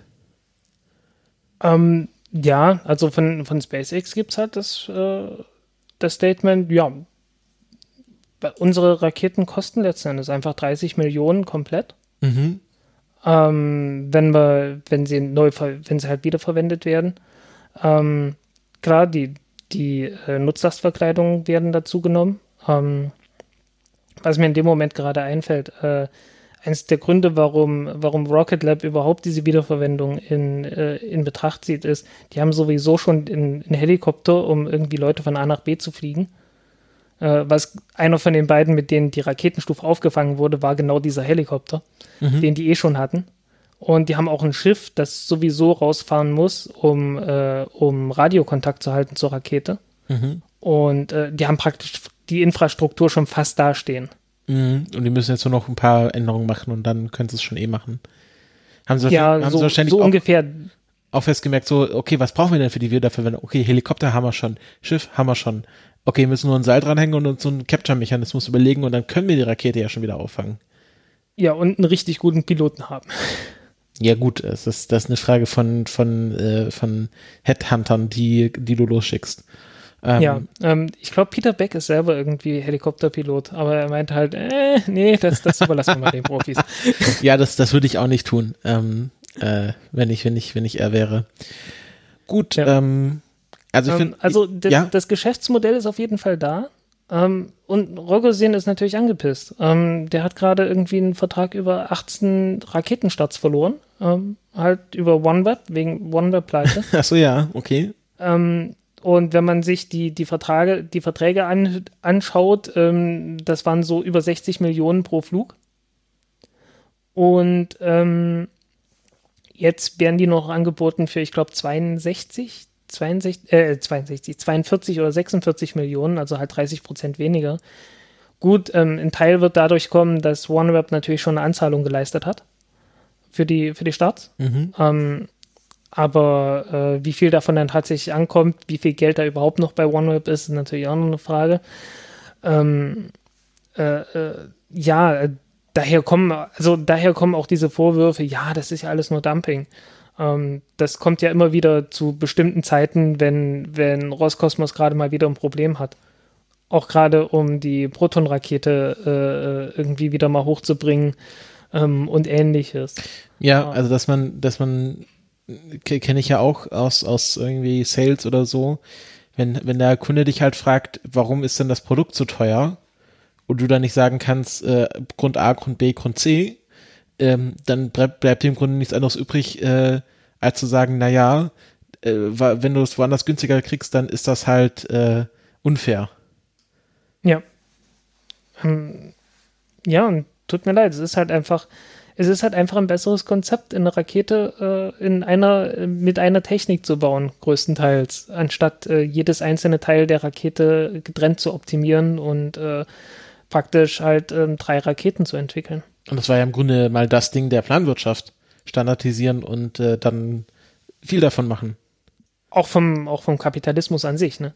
Ja, aber ich meine, wenn man so mal nach Russland blickt, wenn man sagt, okay, Planwirtschaft, da wurde halt gesagt, okay, ähm, wie machen wir das denn besonders effizient? Okay, wir bauen halt, keine Ahnung, ein Auto für die ganze Sowjetunion, dann können wir möglichst viele, können wir halt sagen, okay, eine Fabrik baut halt äh, wirklich nur äh, eine Autotür und dann kann man das halt so hochziehen. Nannte man früher Fordismus. Ja, oder genau, gibt es im Kapitalismus wie im, wie im äh, äh, Sozialismus.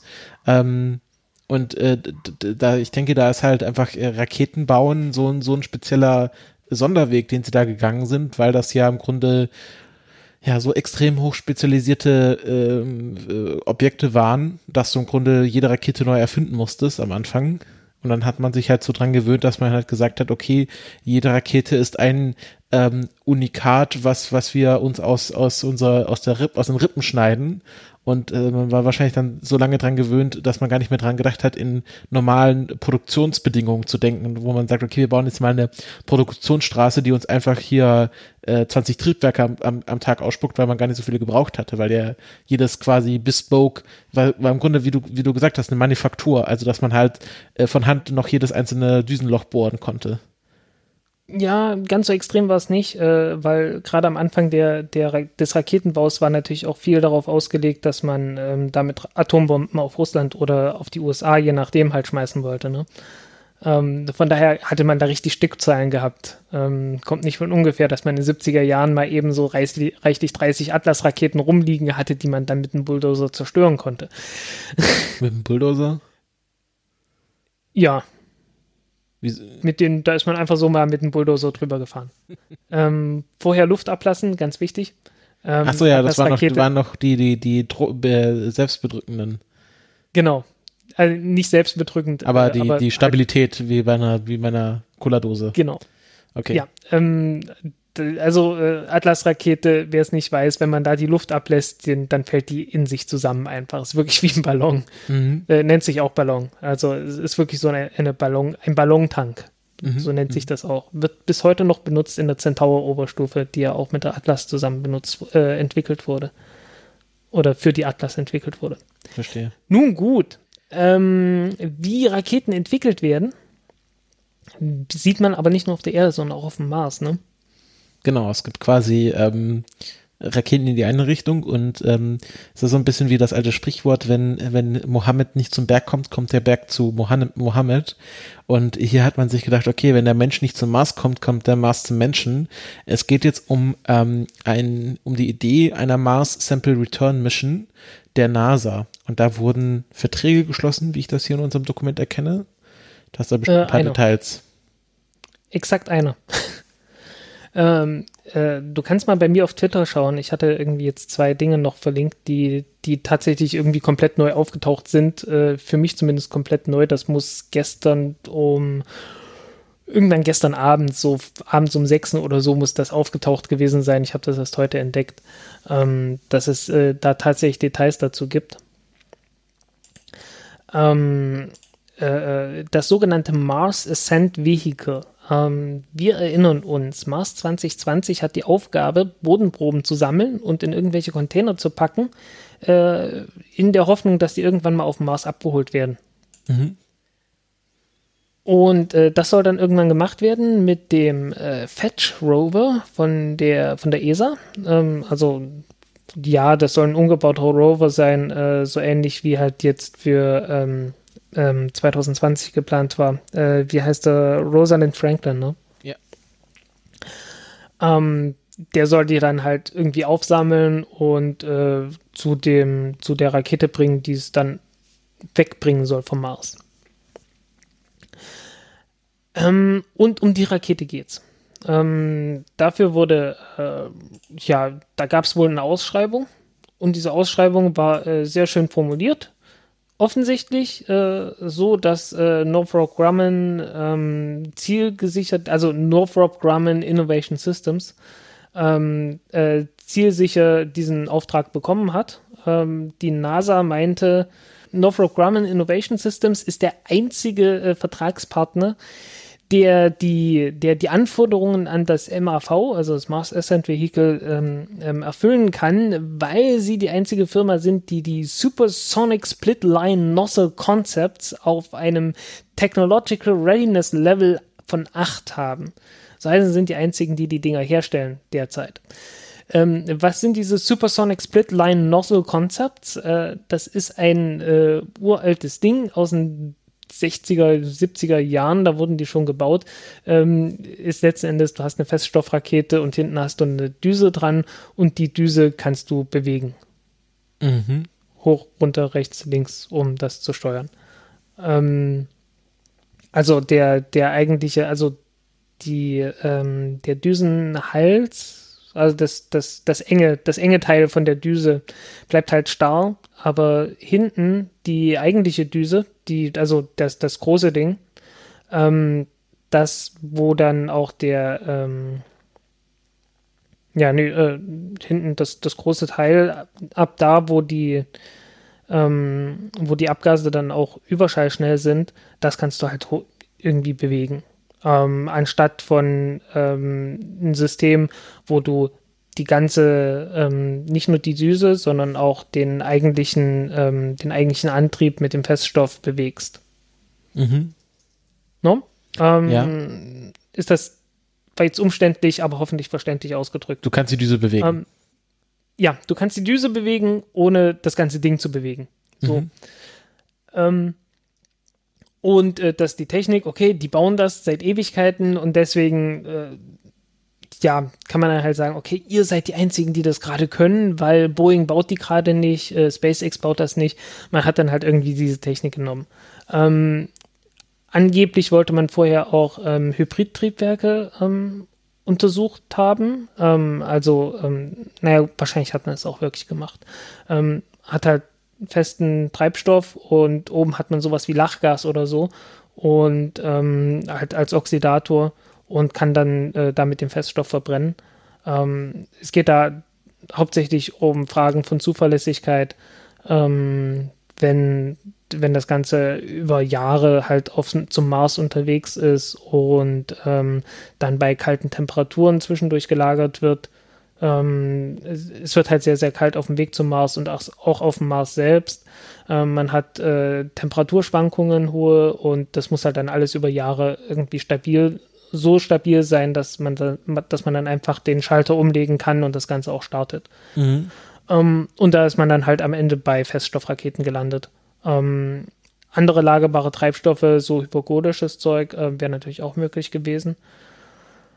Ähm, hat man aber nicht gemacht und äh, sicherlich gab es da auch einen Grund. Ich habe nicht nachgelesen, warum man das nicht machen wollte. Ähm, effizienter wäre es, ähm, Ich weiß tatsächlich nicht, wieso, was genau da, was genau da die Gründe sind.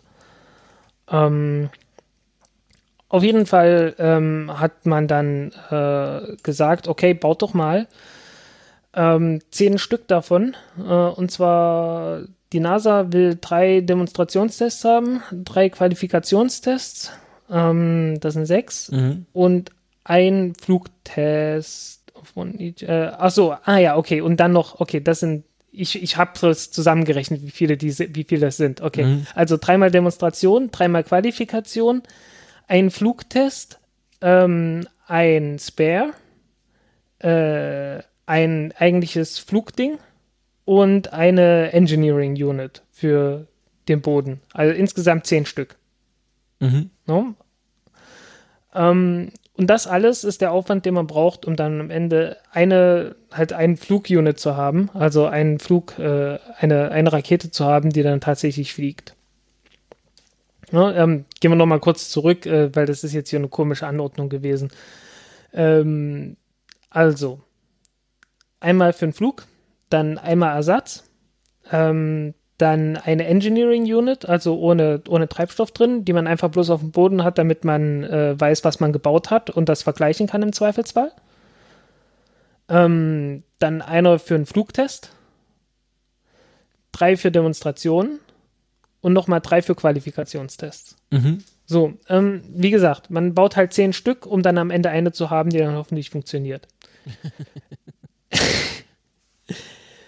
ähm, es ist jetzt nicht so weit hergeholt zu sagen, ähm, wenn ihr jetzt 20 davon bauen würdet, würde das einen Scheißdreck mehr kosten. Äh, ist jetzt böse ausgedrückt, aber mal ehrlich, ähm, äh, der größte Teil davon, von dem Aufwand geht in die Entwicklung von dem System hinein. Mhm, ähm, mhm. ob man jetzt 10 davon baut oder 20 davon baut, ähm, spielt keine große Rolle. Also die zusätzlichen Hardwarekosten, wenn man das einmal macht, wenn man einmal irgendwie die, die, äh, die Maschinen so eingestellt hat, ähm, dass da rauskommt, was man braucht, wenn man das einmal alles gemacht hat. Ähm, ich meine, da geht es ja wirklich um den, um den Bau von äh, so halt, packt das Zeug auf die Drehmaschine und macht das, ne?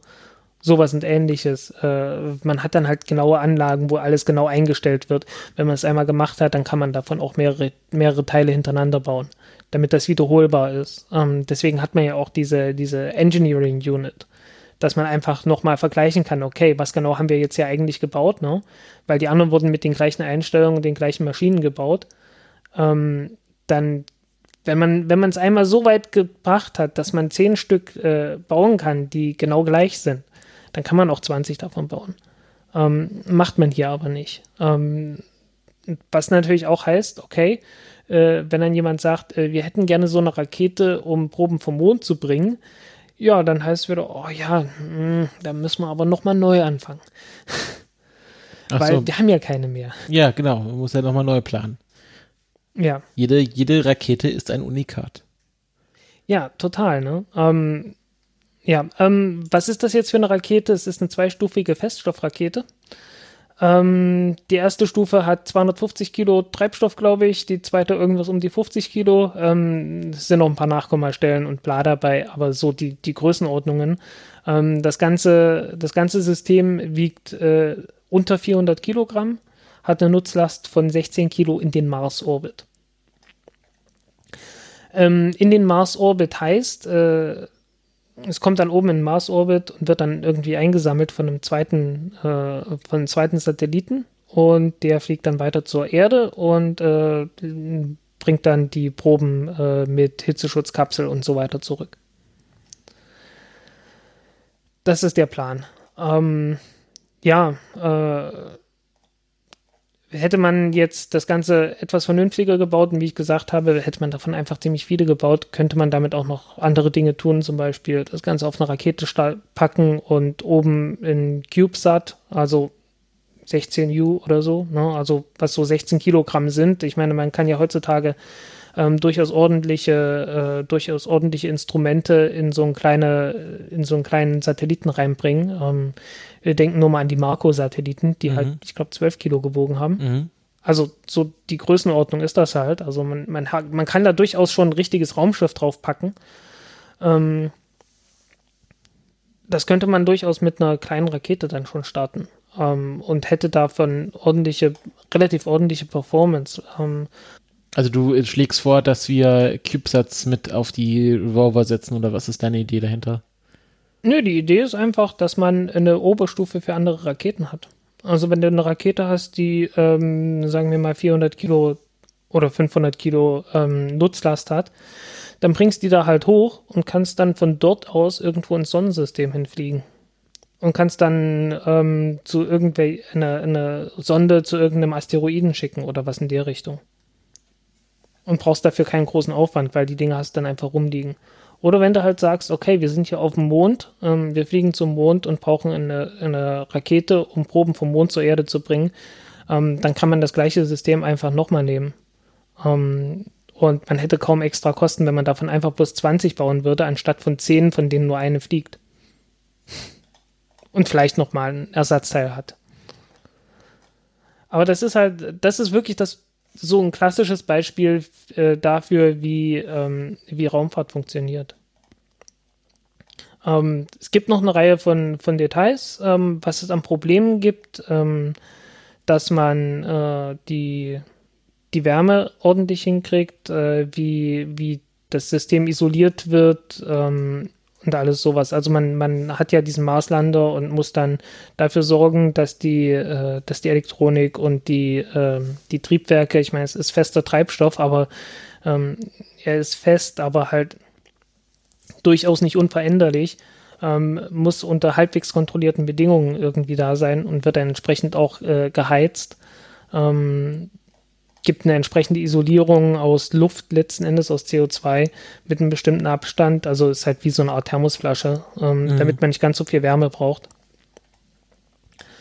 Ähm, ja, gibt ein paar Details auch zur, zur Avionik. Ähm, dass man, man braucht ja auch so RCS-Systeme, also ähm, ähm, Reaktionskontrollsysteme, halt letztendlich kleine Düsentriebwerke, um, um Rollkontrolle zu haben ähm, weil die, die Düse kann man ja schwenken, aber man braucht noch irgendwie zusätzlich einen, einen Antrieb, um, um die Rollachse ähm, mhm. ja. machen zu können. Ähm, weil es ist halt eine dritte Achse und man kann so eine Düsen- und Zweiachsen schwen äh, schwenken, wenn man nur eine Düse hat. Ähm, ja, aber im Prinzip ist das alles uralte Technik, da ist nicht viel dahinter. Ähm, ich weiß nicht, wie viel das Ganze kosten soll, aber äh, es schwant mir Böses. ja. Wird nicht ja, günstig ich, wahrscheinlich. Ich habe gehört, ich habe gehört, irgendwie Gesamtkosten 7 Milliarden. Oh je. Für Sample Return. Also für jetzt nur für die Rakete oder auch für Orbiter und alles, was dazu gehört? Für die gesamte Mission. Okay. Für die gesamte Missionsdurchführung. Ähm, ich weiß nicht, ob da Mars 2020 mit drin ist oder nicht. Und die Idee ist, dass dann der Rosalind Franklin Rover der ESA die Proben zur Rakete bringt. Nee, nee ein anderer Rover, ein, ein zweiter Rover, der aber auf der Technik basiert. Okay. Gibt es da nicht auch jetzt, ich sehe im Artikel hier, wird was irgendwas von Perseverance gesagt? Ja, ähm, das ist die, die B-Variante sozusagen. Ähm, Perseverance äh, sammelt ja die Proben auf ähm, und die hätten halt gerne einen zweiten Rover, der praktisch nur hinterher dackelt, die aufsammelt und zurückbringt oder, oder dahin bringt, wo sie dann vom Mars aus äh, gestartet werden, ähm, damit Perseverance dann praktisch einfach weitermachen kann. Mhm. Ähm, aber Plan B ist halt, äh, dass der Rover dann selbst nochmal zurückfährt und äh, alles aufsammelt und selbst zurückbringt für den Fall, dass der europäische Rover nicht rechtzeitig da ist oder nicht funktioniert oder was auch immer. Und das ist, das soll jetzt alles 2024 stattfinden, oder was? Äh, 2000, 2025 soll er starten, 2026 auf dem Mars ankommen, 2029 zurück oder so. Okay, also ein Timeframe von zehn Jahren ungefähr, neun Jahren. Ja. Okay. Ne, nicht wirklich. Also es ist halt sehr viel kurzfristiger. Es muss halt 25 oder so, muss halt weg. Okay, also ne, bis, fünf, bis in fünf Jahren muss die Technik fertig sein, damit sie dann äh, bis in zehn Jahren funktioniert. Genau. Ja, ähm, ich habe halt, also die, die Begründung, äh, äh, ja, das sind die einzigen, die diese, die diese Düse irgendwie bauen können, ist halt wirklich so ein Ding, ähm, da habt ihr schon, was man halt öfters macht. Also es ist ja durchaus gängige Praxis, dass man, ähm, dass man Ausschreibungen so schreibt, dass man guckt, okay, welche, welche, welche Dinge kann genau die Firma, der wir das jetzt so schieben wollen, äh, als einziger ja, abfüllen. Ja. Ne? Das ist ja, ist wirklich nichts, ist jetzt keine Verschwörungstheorie oder so. Das ist wirklich ziemlich normal. Gerade bei öffentlichen Ausschreibungen. Ne, genauso auch, wenn man sagt, irgendwie, man will irgendwie Person X für diesen Posten haben, naja, dann setzt man halt die, die Anforderungen so, dass nur Person X äh, genau das in seinem Lebenslauf hat oder ihren Lebenslauf, je nachdem. Wir ja. suchen, wir suchen ähm, einen, einen, Frank, einen frankförmigen Mitarbeiter für diese Stelle. Genau. Das ist, er hat ja schon fast was von, von Platon. Du musst, du musst die, äh, die Frank-Eigenschaft haben, um hier angenommen zu werden. ja, so ungefähr. Ja, ähm, also, ähm, man ist dabei, das zu bauen. Ähm, Kosten kenne ich nicht, aber äh, das wird wohl, also es, es wird langsam wenigstens realistisch. Also das kann man immerhin sagen. Ähm, Mars Sample Return äh, klingt jetzt langsam so, wie das wird wirklich durchgezogen. Äh, was immerhin mal was ist. Ähm, es ist nur zu einem Preis, der mit Sicherheit mal wieder völlig inakzeptabel sein wird. Aber was ist schon Geld? Wie, was kostet die Welt? Was äh, kostet der Mars? Ja, zu viel. Ähm, Zurzeit zu viel. Mit wie viel Sample können wir denn da äh, äh rechnen? Also ich glaube 30. 30 Kilo, 30 Gramm? Äh, 30, 30 Samples ähm, jeweils ein paar Gramm. Äh, wie viel es genau ist, ähm, weiß niemand. Äh, Unter einem Kilo wahrscheinlich. Ähm, es, sind, es sind jeweils ein paar Gramm, also es, du hast auch ein paar Blanks drin, also du hast ein paar äh, äh Röhren, die, ähm, die einfach mit nichts gefüllt werden. Also quasi die, die Baseline festzustellen.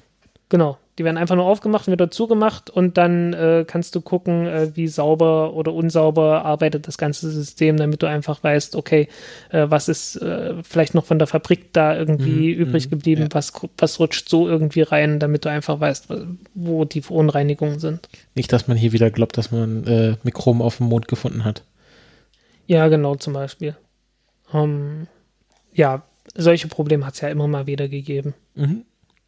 Gut, also Sample Return ähm, äh, für, für eine, einen geringen fünfstelligen Betrag äh, können Sie auch Sie wählen, äh, jetzt eine, eine Maßprobe besitzen, wählen Sie die äh, Nummer neben Ihrer Landesflagge. Ja, so ungefähr. Und ähm, äh, wir gehen weiter. Fünfstelliger Betrag, also ich, ich frage mich gerade, wie groß die dann sein könnte. Das ist dann wirklich so ein, also ein Sandkorn? Ja. Sandkorn könnte schon. Was kostet, Sandkorn könnte schon zu so, groß was sein. Was sind denn gerade die gängigen Preise für Mondstaub? Oder ist das, äh, gibt es da einen Preis, wo das irgendwo vielleicht mal versteigert oder so? Oder ist das alles, we, wem gehört, we, wem gehören die Mondsteine? Der USA, oder? Ähm, ich weiß es nicht. Ich glaube, es wird teilweise verkauft. Ähm, ja, ich, ich, ich meine, ich mein, es wurden, es wurde ja auch, es wurden ja regelmäßig irgendwelche Proben ähm, auch weitergegeben, so aus, aus diplomatischen Gründen. Ja, okay, das ist klar, aber das ist ja dann Staatseigentum im Grunde. Kann man ja trotzdem verscherbeln. So ja, ist ja nicht. Ja, gut, warte kurz, das untersuche ich jetzt erstmal. Ich habe gerade einen interessanten Artikel von der Frankfurter Rundschau gefunden. Ähm, es gab hier einen Videotechniker bei der NASA, Terry Slezak, der hat äh, eine Videokassette äh, geöffnet, die äh, Neil Armstrong für seinen Mondflug benutzt hatte. Und er hat, er hatte Neil Armstrong aus Versehen auf dem Mond fallen gelassen. Und dann hat er die Kassette aufgemacht und hatte auf einmal schwarzes, schwarzen Staub an seinen Händen. Ähm, und, das, äh, und er ist damit der einzige Mensch, der je Mondstaub mit, dem, mit der bloßen Hand angefasst hat. Ähm, und ähm, Genau, und hier wurde genau, äh, und es wurde 2001 äh, verkauft, ist Lisek das Band zusammen mit anderen Devotionalien. Ähm, also hatte dann so ein, ein Klebestreifen mit ein bisschen Mondstaub. Ähm, und Florian Noller, ein deutscher Händler von Weltraummemorabilia, äh, er steigerte den, äh, steigerte das für rund 25.000 US-Dollar. Genau, mit der millimetergroße Teile mit Staubkörnern versehenen Klebestreifen. Ähm, genau, 5000, was haben wir hier, verschiedene Preise. Also, ähm, es sind jetzt keine Millionenbeträge, die du für so einen Staubkorn bezahlen müsstest. Also vielleicht so, keine Ahnung, ein paar tausend Dollar. Ja, aber es gab auch, es sind auch ein paar hundert Kilo. Also ich weiß nicht, ein halbes 380 Kilo oder so sind zurückgebracht worden. Wie viel? 380 etwa. Ja, so halbe Tonne, ne? Mhm. Da kommen wir natürlich beim Mars nicht hin und Mars hat noch mal ein bisschen mehr Prestige als Mond, mhm. denke ich. Ja, genau, hier, hier steht es. 382 Kilo Staub und Steine. Ähm, davon 22 Kilo während der Apollo 11 Mission. Hm. Gut, dann gehen wir mal weiter zu unserem nächsten Thema. Kommen wir zu einem, äh, also wenn es da eine Sample Return Mission gäbe, wäre das wahrscheinlich extrem prestigeträchtig. Ähm, ja, zu, in der Tat. In zu der unserem interstellaren Besucher. Wann war das? Vor zwei Jahren? Wann das denn? war letzt, äh, nee, Moment, Moment. Äh, Omaumau war äh, 2017, glaube ich.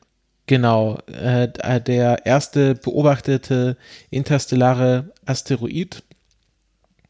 Und ähm, da gab es jetzt so verrückte Theorien, wie der entstanden sein könnte. Und ich habe da auf Twitter gelesen, es könnte vielleicht ein Splitterfragment eines, ähm, eines zerstörten Planeten gewesen sein. Ähm, und äh, du hast da wahrscheinlich auch eine Meinung zu, was das sein könnte.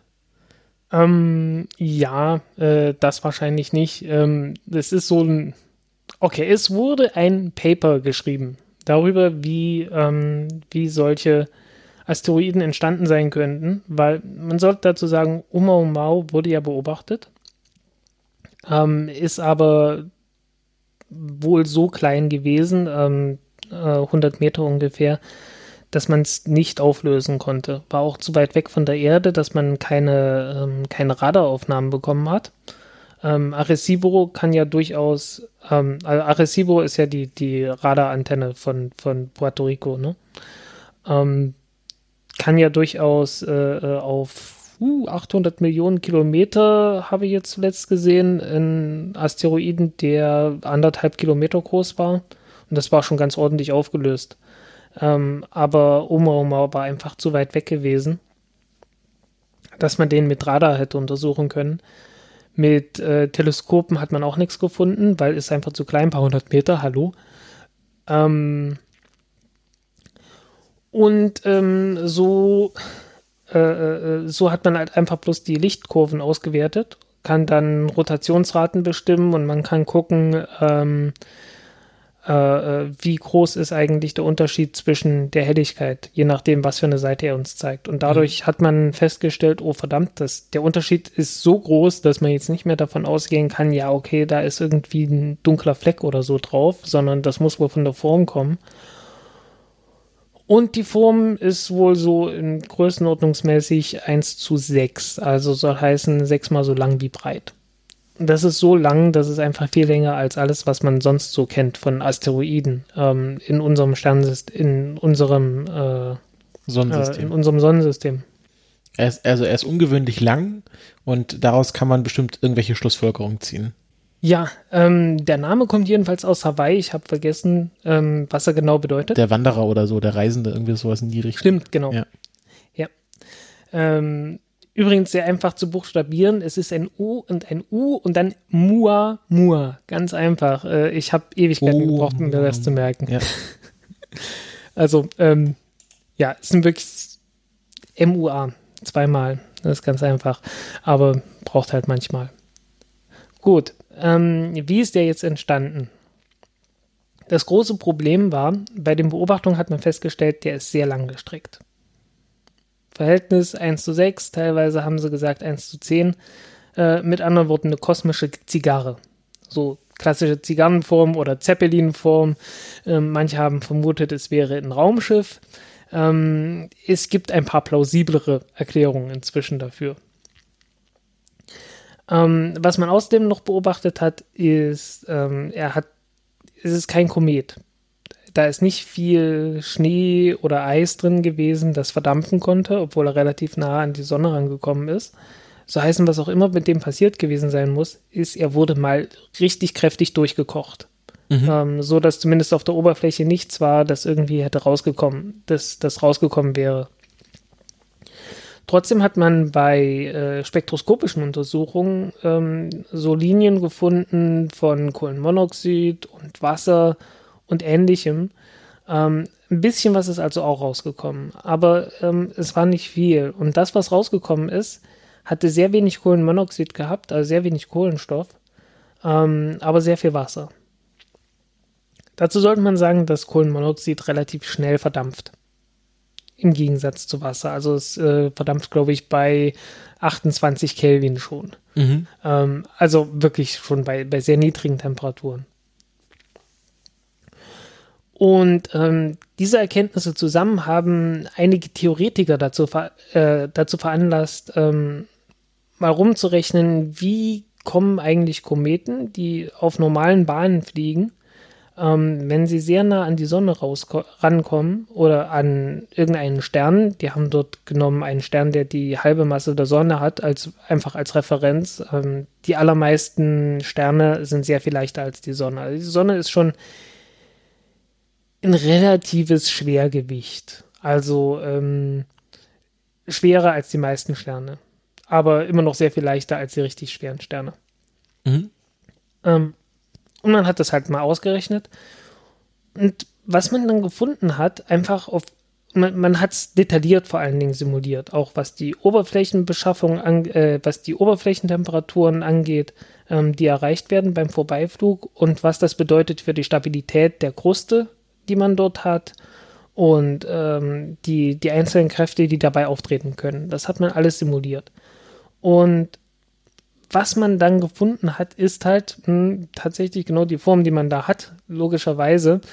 Das ist übrigens das Problem bei solchen, bei solchen wissenschaftlichen Untersuchungen, ist die, die, die, die Objektivität ist ein kleines bisschen dadurch eingeschränkt, dass man halt genau weiß, was man haben will am Ende.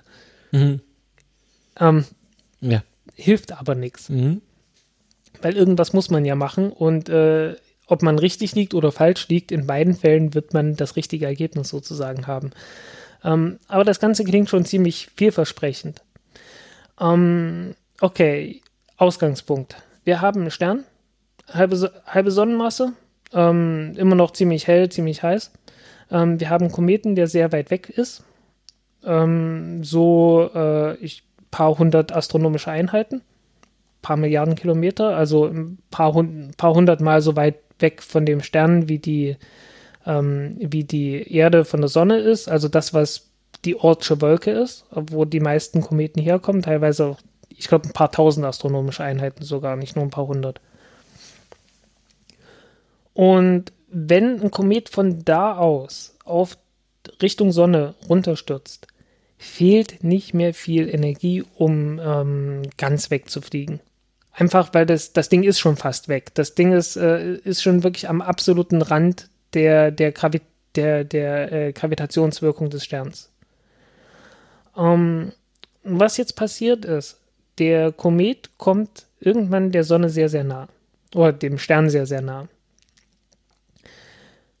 Und dabei zerbricht er meistens. Ähm, das beobachten wir bei der Sonne regelmäßig. Äh, es gibt ja diese Sonnenobservatorien, die sich dann rausgestellt haben, äh, also die eigentlich die Corona von der Sonne beobachten sollen und dabei regelmäßig irgendwelche kleinen Kometen sehen, die einfach äh, verdampfen und zerbrechen mhm, mhm. ja. ähm, beim, beim Anflug auf die, auf die Sonne. Mhm. Das hat man simuliert. Ähm, wie heiß die dabei werden? Und äh, die zerbrechen dabei übrigens auch deswegen, weil das sind kleine, kleine Schneebälle, die nicht sehr stark zusammenhängen. Und weil sie nicht sehr stark zusammenhängen, ähm, reicht ein bisschen Gravitation teilweise. Ein bisschen Gravitation, ein bisschen nachgeholfen durch äh, verdampfende, verdampfendes äh, Gas, aber auch noch nicht mal so viel, ähm, um die auseinander zu pflücken.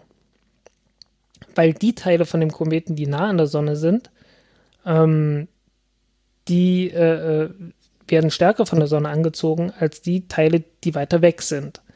Und äh, man hatte also eine Kraftdifferenz. Ne? Also zwischen äh, die, die einen Teile werden stärker von der Sonne gezogen als die anderen und dadurch muss zwischendurch irgendwas ausgleichen, diese Kräfte.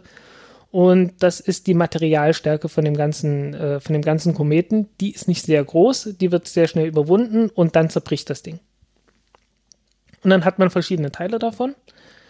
Und ähm, das Problem ist nur, die Materialstärke ist zwar nicht sehr groß, aber sie reicht, um eine gewisse Fliehkraft aufzubauen. Also es ist wirklich so dieser, wenn man irgendwie einen Schlüsselbund an einem Schlüsselanhänger hat und den einfach kreisen lässt und dann irgendwann loslässt. Ne? Also so, so diese, diese Fliehkraft. Ähm, die, die baut man dabei auf. Und das kleine bisschen zusätzlich reicht dann schon aus, um äh, einige Teile davon, ähm, das sind so 10% der Masse, also wirklich bloß ein paar Prozent, ähm, äh, auf, auf, äh, ja, auf eine Fluchtgeschwindigkeit, auf eine Fluchtbahn zu bringen. Da kommt dann auch der Obert-Effekt zum Tragen, ähm, weil das passiert gerade am günstigsten Teil, am, an der günstigsten Stelle der Umlaufbahn, also im tief unten im, im Gravitationsfeld. Mhm ähm, wo ein kleines bisschen äh, zusätzliche Geschwindigkeit äh, wirklich reicht, um, um große Effekte dann im weit, weit weg zu haben. Ähm, also da reichen wirklich so ein paar Zentimeter pro Sekunde irgendwie Unterschied aus, mhm, mhm. um, um, ja. um dann einfach mal eben so zum interstellaren Kometen zu werden. So, jetzt bricht das Ding auseinander äh, an, der, an der Sonne frische Materie wird irgendwie dem Sonnenlicht ausgesetzt und das wird richtig heiß. Ähm, da, da, wir sind dann wirklich so an Größenordnungen, die kennt man sonst so von der Kochplatte oder so. Ähm, teilweise sogar noch mehr. Also man ist ja natürlich auch noch im Vakuum, soll heißen, du hast nicht sowas wie Luftzirkulation. Also wenn du eine Kochplatte hast hier und die einfach mal heiß machst, ähm, die, die Wärme bleibt dann trotzdem begrenzt auf ein paar hundert Grad, einfach weil du hast halt ständig Luftkühlung die hast du im Weltall nicht. Und äh, deswegen hast du dann Oberflächentemperaturen von äh, 2.000, 3.000 Grad mhm. auf, dem, auf dem Kometen. Und das reicht halt ganz locker aus, um Silikatgestein oder sowas zu schmelzen. Wenn dieses Silikatgestein geschmolzen äh, ist, heißt das aber auch, ähm, es schmilzt und es hat, du hast dann plötzlich eine, eine, richtige Masse von, von Gestein, das auch zusammenhalten kann. Ah ja, okay. Nicht an allen Stellen, aber so ein bisschen. Und äh, gleichzeitig wirken natürlich immer noch diese Gravitationskräfte, die dann langsam, sehr langsam, aber sicher ähm, die, äh, äh mhm. dieses Ding auseinanderziehen können. Und die haben dann genau, in den Simulationen haben die wirklich genau diese Form gefunden, die man bei Omaomao vermutet hat, halt so eine, so eine Zigarrenform. Äh, genau genommen eine Zigarre, auf die schon mal jemand draufgelatscht hat. also, also eine flache Zigarre sozusagen. Ja. ja. No, ähm, so, also kann man wirklich dann damit ausrechnen. Und äh, was man auch ausrechnen kann, ist, ähm, es wird natürlich nur die, die Oberfläche heiß. Jetzt hast du das gleiche, den gleichen Effekt, den man auch bei den Starlink-Satelliten hatten von, vom Anfang. Mhm. Ähm, das Material von dem Kometen ist ja eigentlich ist sehr, sehr fluffig. Äh, genauso wie dieser Schaum von, von den Starlink-Satelliten. So heißen, der lässt kaum Wärme durch. Ähm, die Oberfläche wird sehr, sehr heiß, aber es wird nur sehr langsam die Wärme durch, äh, durchgeleitet. Und was jetzt passiert ist, dass an der Oberfläche ähm, also auf der absoluten Oberfläche, da schmilzt sogar das Gestein. Mhm. Ähm, alles, was irgendwie gasförmig ist, äh, gasförmig werden kann, also Wasser verkocht natürlich. Ähm, alles, was äh, an, an, Kohlenmonoxid und sowas da ist, äh, das verdampft natürlich. Weiter unten ähm, verdampft immer noch das Wasser, aber das Gestein wird natürlich, bleibt trotzdem einfach so ganz normaler Staub. Noch weiter unten ähm, wird's dann, bleibt sogar noch das Wasser zu Eis. Also obwohl oben das, das, das Gestein schmilzt, du hast wirklich oben so, so Lava schon, ähm, hast du nicht weit drunter, ähm, ein paar Zentimeter, also wirklich so 20 Zentimeter weiter tiefer, ähm, kocht gerade mal so noch das Wasser. Und äh, wenn du dann so einen Meter tief bist, dann bleibt das Wasser, oder einen halben Meter, glaube ich, bleibt das Wasser einfach gefroren. Äh, da bleibt sogar Trockeneis gefroren. Also sogar CO2 bleibt so einen halben Meter Tiefe noch gefroren. Und es braucht tatsächlich Ewigkeiten, bis die Wärme, die oben irgendwann mal von der Sonne da eingestrahlt wurde, durch Wärmeleitung ins Innere weitergeleitet wird. Das braucht richtig viel Zeit. Und äh, die haben dann ausgerechnet, naja, okay, so nach, nach 100 Jahren äh, ist der Wärmeimpuls so auf drei Meter Tiefe angekommen. und drei Meter, ne? Also die Dinge sind halt immer noch so 100 Meter groß. Ne? Ja, also ja. Das ist wirklich so reiner Oberflächeneffekt, wovon wir jetzt hier reden, ne? Ähm, dann ist es so auf drei Meter Tiefe angekommen und, und da verdampft dann gerade mal nur so noch das, das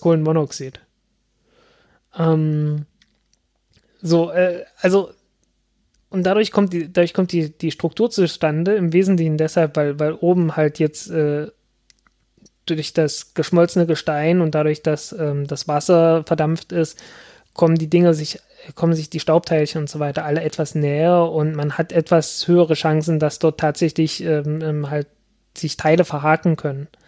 Und man hat dann halt etwas höhere Kräfte, auch so Oberflächenspannungseffekte, einfach durch geschmolzenes Material, ähm, halt alles sowas. Ne?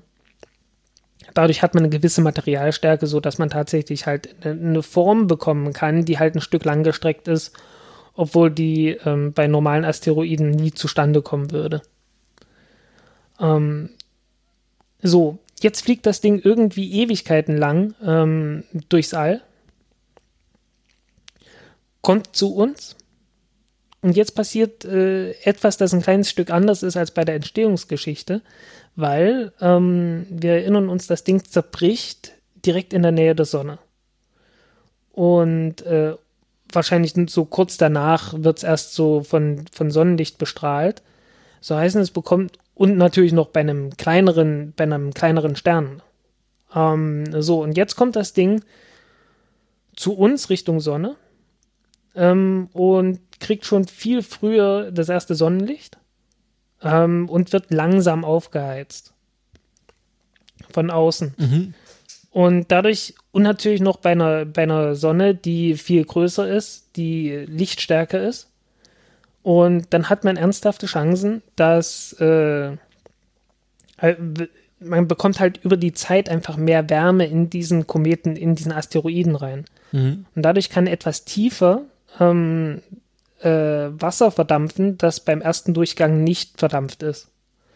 Während gleichzeitig das Kohlenmonoxid halt schon verdampft ist und äh, äh, die Wärme einfach noch nicht so weit, noch nicht so tief drin ist. Also diese Wärmefront, also die, die durch die Wärmeleitung äh, äh zustande kommt, kommt halt so schnell nicht bis runter durch, so dass erstmal nur das Wasser verdampft und sehr viel weniger das Kohlenmonoxid, das noch drin ist. Und dadurch kriegt, kann man diese äh, Beobachtung dann erklären, die man gemacht hat. Ähm, dass halt äh, im Vergleich zu normalen Asteroiden oder Kometen ähm, sehr viel mehr Wasserdampf äh, drin war als Kohlenmonoxid. Reden wir jetzt immer noch von um Oumuamua oder von ja, Borisov? Von, äh, nee, wir, wir reden von, von äh, Oumuamua äh, im Vergleich zu anderen normalen Kometen oder Asteroiden. Okay. Da hat man halt festgestellt, okay, Oumuamua hat äh, viel zu wenig Kohlenmonoxid, das muss irgendwie weggekommen sein. Mhm. Und äh, das Aber das, man halt das damit, würde ja bedeuten, dass wenn, wenn man theoretisch auf diesem Asteroiden landen würde und da reinbohren würde, man noch so Gas- oder Eistaschen hätte. Die ähm, nicht nur Taschen. Also äh, sobald du irgendwie tiefer als drei Meter kommst, ist das Ding noch wie früher. Ja, aber das ist doch, also das Schöne daran ist ja, dass es versiegelt ist von außen. Du hast quasi quasi so, so, eine, so, so ein Paket, was von außen mit flüssigem, der Stein hat sich quasi rumgelegt, wurde flüssig, schließt alles ein, es kann nichts mehr ausgasen, sondern man hat hier so eine interstellare Eistasche, die man nur aufmachen muss. Ja, ganz so dicht ist es nicht. Äh, es kommt ja immer noch was raus. Ja, aber das ist, ähm, finde ich sehr spannend. Und äh, wieso kommt man jetzt, also das ist ja die eine Erklärung, dass es quasi durch die Gravitationseffekte sich so lang gezogen hat, auch dass es teilweise dann flüssig war. Jetzt habe ich ja auf Twitter gelesen, ähm, man vermutet auch, dass es auch ein, einfach ein, ein Splitterstück eines Planeten hätte sein können. Stimmt.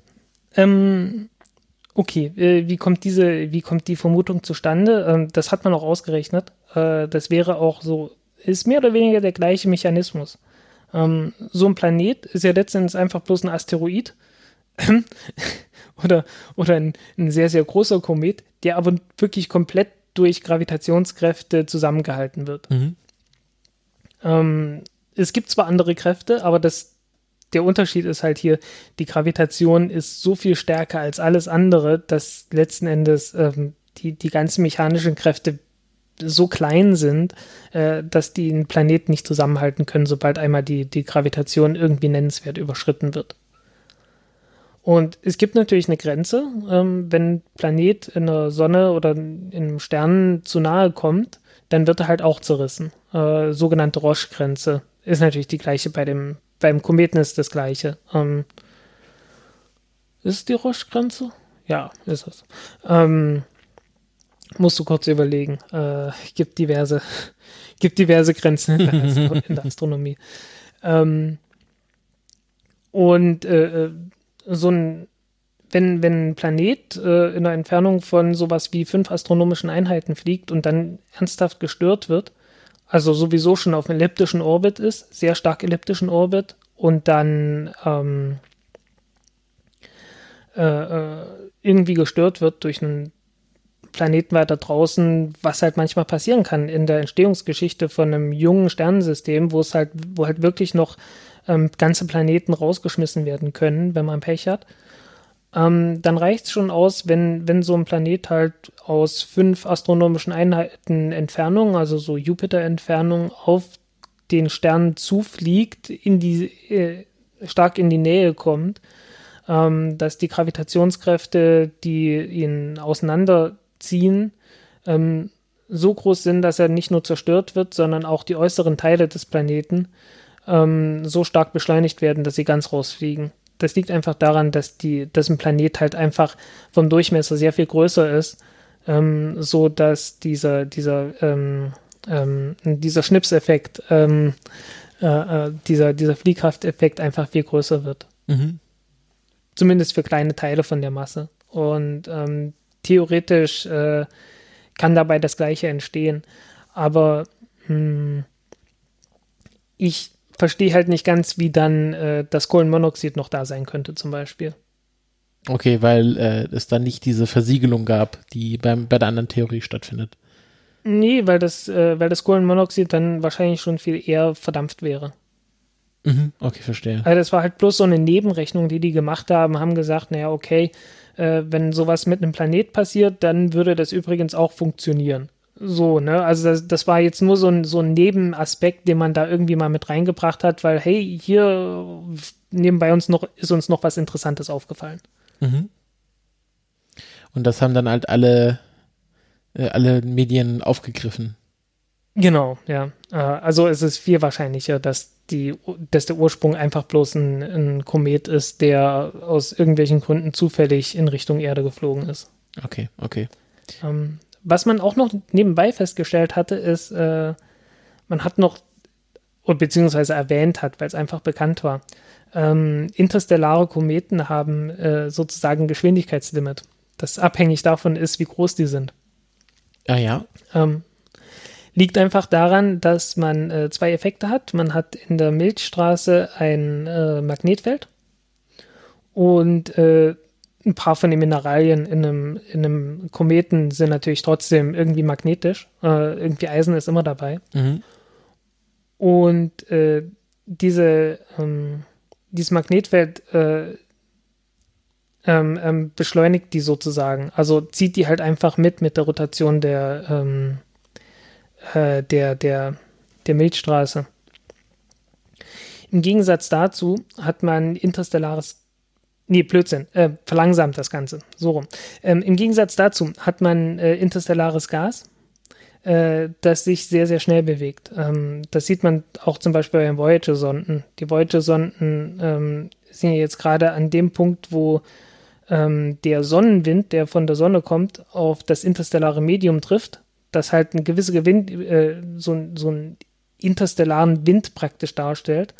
Und die knallen dort praktisch aufeinander, so dass man dort praktisch keine äh, Teilchen mehr hat, die sich sehr stark bewegen würden. Ähm, aber weiter draußen hat man halt wirklich einen, einen Wind aus sehr dünnem, sehr, sehr dünnem Gas in der, in der Milchstraße, der halt trotzdem irgendwie bläst. Und wenn du einen Körper hast, der einfach ein paar Millionen Jahre da irgendwie durchgurkt, ähm, dann trifft halt ständig irgendwelches Gas mit hoher Geschwindigkeit da drauf auf die Oberfläche. Und dann wird der natürlich beschleunigt, weil es ist halt sehr, sehr dünnes Gas, aber es ist halt Gas und du hast sehr, sehr viel Zeit. Und jetzt ist es eine Frage der Größe von dem Gegenstand, wie schnell der unterwegs ist. Weil auf der einen Seite wird er beschleunigt durch das Gas und auf der anderen Seite wird er verlangsamt durch, den, durch das Magnetfeld von der, von der Milchstraße. Mhm. Und der Beschleunigungseffekt hängt komplett ab von der Oberfläche von dem Objekt, weil klar, es ist so eine Art Wind, ne? Umso, umso größer das Objekt, umso mehr Kraft kommt von, von dem Wind zustande. Mhm. Das ist einfach nur eine Frage von der Oberfläche. Ähm, während das Magnetfeld sind halt magnetische Kräfte und da hängen die Kräfte nur davon ab, wie viel magnetisches Material du in diesem, äh, in diesem Körper hast. Und jetzt wird es relativ einfach im Prinzip. Ähm, du kannst dir überlegen, ähm, du hast einen Körper, der ist, was weiß ich, äh, hat ein Kilometer Durchmesser. Ähm, wenn du den doppelt so groß machst, hast du die vierfache Fläche. Hm. Kriegst also die vierfache Kraft vom Wind. Aber gleichzeitig hast du das achtfache Volumen, die achtfache Masse und kriegst die achtfache ähm, äh, äh, Verzögerungskraft durch das Magnetfeld zustande. Ja, also hast halt achtmal so viel magnetisches Material da drin und dadurch wird das Ding halt äh, äh, stärker abgebremst, als es beschleunigt wird. Mhm. Und mhm. äh, je nachdem, was für eine Größe du hast von den einzelnen Kometen, hast du dann eine typische Geschwindigkeit, die die annehmen. Und äh, man hat halt ausgerechnet, okay, ja, für, für so 100 Meter große Objekte wie Oumuamua ist das genau die Geschwindigkeit, die wir beobachtet haben. Also man hat da wirklich so diverse Anhaltspunkte, dass die Theorien so einigermaßen stimmen müssten. Ähm, ist natürlich nicht das aller, allerletzte Wort gesprochen, aber ähm, ist eine interessante, ist eine interessante Geschichte und äh, es hängt jetzt komplett davon ab, was für Daten noch kommen werden. Ähm, weil wir haben jetzt zwar nicht n gleich 1, aber nur n gleich 2 ist auch nicht viel besser als irgendwie nur einen einzigen. Also als Stichprobe ist das noch nicht so ganz statistisch sauber, würde ich sagen. Woran liegt das? Ist das einfach Zufall, dass wir jetzt innerhalb von wenigen Jahren zwei interstellare Objekte entdeckt haben oder hat sich da jetzt einfach was in der Technik getan? Es wird halt mehr beobachtet. Okay, also einfach mehr, Und du mehr hast mehr, mehr automatisierte Programme, die den, den Himmel durchmustern. Mhm. Und ja, Rechnertechnik ist halt auch einfach besser geworden. Aber es ist nicht so um, wie ähm. bei den Exoplaneten, dass man ein, äh, ein also wie Exoplaneten Hunter, man baut das, schickt das los und der findet auf einmal ganz viele Exoplaneten. Äh, sowas gab es ja nicht so, okay, wir haben jetzt ein Objekt entwickelt, was sich äh, nur nach interstellaren Objekten im Sonnensystem umschaut. Nee, weil das sind einfach bloß, also du, du hast halt ein Teleskop, guckst in den Himmel und guckst, äh, ist da ist da irgendein Bipsel, das da nicht hingehört und das sich bewegt. Mhm, okay. Mehr machst du da nicht. Und davon gibt es halt eine ganze Reihe von, von ähm, ähm, ja, automatisierten Systemen. Äh, die meisten davon spezialisieren sich drauf, äh, nicht dort zu gucken, wo viel störendes Zeugs ist, also nicht innerhalb der Milchstraße oder so. Ähm, dadurch haben teilweise auch noch äh, Amateure äh, Chancen, indem sie praktisch äh, die Gegenden abgrasen, so in der Milchstraße oder so. Also einfach gucken, äh, ist irgendwo in der Milchstraße die Nadel im Heuhaufen. Ne? Also wenn, wenn irgendwo unter vielen, vielen Sternen einer ist, der sich bewegt, dann muss man halt gucken, ist das jetzt ein neuer äh, Komet oder nicht. Mhm. Und auf die Art und Weise wird, haben dann äh, Amateure wie halt Borisov zum Beispiel ähm, dann auch mal sowas gefunden. Ja, äh, während die meisten Entdeckungen halt von irgendwelchen automatisierten Systemen. Ja, stimmt. Ich glaube, ich habe das doch mitbekommen. Also das äh, der Borisov war doch war tatsächlich ein Amateur ja. Amateurastronom, der dann diesen dieses Objekt auf der Krim. Hat. Auf, auf der, der Krim. Krim. noch dazu. Oh je, das ist auch noch politisch vorbelastet. Oh je, oh je. Ja. Gut, ähm, das war's mit den Themen für diese heutige Sendung. Mal wieder ein bisschen kürzer. Wir können ja jedes Mal drei Stunden reden. Ähm, aber dafür haben wir dann doch auch eine etwas größere Produktionsrate. Ähm, viele von euch werden ja wahrscheinlich schon den ersten Teil von Frank und Lutzes Space Shuttle Talk gehört haben. Und ähm, ich weiß auch schon, dass der zweite Teil aufgezeichnet wurde. Der liegt schon, äh, liegt schon vor äh, ist der Redaktion bekannt. Ähm, ist und, der Redaktion bekannt. Und äh, genau, der wird dann, äh, ja, wie, wie jetzt äh, der Modus sich hier rausgependelt hat, dann äh, eine Woche später nach dieser Folge veröffentlicht, sodass wir tatsächlich äh, in einem äh, wöchentlichen Rhythmus erscheinen, was ja auch ganz schön ist. Ähm, ich hoffe, ihr habt auch alle Zeit, äh, diese vielen Folgen, die wir produzieren, zu hören. Aber wir haben auch schon sehr schönes Feedback. Ähm, einerseits zur letzten äh, regulären Folge bekommen. Ähm, Gerade die Leute, die dann an, kritisch angemerkt haben, dass sie das mit der Korruption nicht so ganz ähm, richtig fanden, haben dann nochmal geschrieben, dass, dass, dass, dass wir das doch anscheinend besser erklärt hatten. Und auch zur Space Shuttle Folge haben wir sehr nettes Feedback bekommen. Das ist doch ganz nett. Ja, ähm, habe ich noch ehrlich gesagt noch nicht gelesen, werde ich aber tun. Versprochen. Ja, ja es war, war, jetzt nichts Ausführliches dabei, aber einfach, äh, da die Leute haben angemerkt, dass sie, dass sie das schön fanden, die Folge von dir und Frank, äh, von dir und Lutz. Ähm, okay, dann bedanke ich mich auf jeden Fall ähm, für die Kommentare, für die netten Kommentare. Ähm, genau, und auch ja. zu dieser Folge könnt ihr gerne wieder kommentieren im Blog. Ähm, äh, in den Shownotes sind dann auch die entsprechenden Links verlinkt. Oder ihr, ähm, genau, ihr schreibt uns einfach auf Twitter, äh, entweder mir oder Frank direkt oder auf unserem Countdown-Pod äh, Twitter-Account. Und ähm, ansonsten, wir beide hören uns in zwei Wochen wieder, wenn es ja, eine neue ähm, reguläre Folge gibt. Ja, ähm, es sei noch angemerkt, ich habe äh, einen zweiten Twitter-Account angelegt. Äh, ja, ja, stimmt, der, genau der nicht ganz so voll ist, ähm, wo ich mich praktisch auf die, auf die Artikel beschränke und Podcast und halt so journalistisches Zeug. Ähm, so heißen, das ist ein, äh, das ist ein Twitter-Account, dem ich selbst folgen würde. also du hast quasi hier Frank Wunderli und dann 13? 13. Äh, ich habe einfach irgendwie Frank Wunderlich Pfeiffer hingeschrieben. Ah, okay, und, das hat er dann äh, Twitter gekürzt. Genau, ähm, und habe mir gesagt, ja, okay, nehme ich. Ja, das ja, ähm, könnte auch ein geheimer Code sein. Und äh, genau, das ist dann so dein, dein Profes Professional-Account, wo du halt ähm, über das für das, was du auch so beruflich machst, also Raumfahrt, äh, Raumfahrtlastig. Und dann hast du immer Raumfahrt, noch, Technik genau, und sonstiger Kram halt. Und dann hast du noch dein, dein, dein Privataccount, äh, wo du dich dann äh, weiterhin austoben darfst mit allen anderen Themen. Ja, ähm, was halt einfach, das sind so viele Tweets, dass ich mir selbst nicht mehr folgen würde. genau. Ähm, ich empfehle natürlich beiden zu folgen für die, für die, für die volle Dröhnung. Und ähm, wir, ja, wir, wir bedanken uns fürs Zuhören und äh, wünschen viel Spaß bei der nächsten Folge, die äh, vielleicht schon in diesem Podcast auf euch wartet. Jo. Tschüss. Okay, tschüss.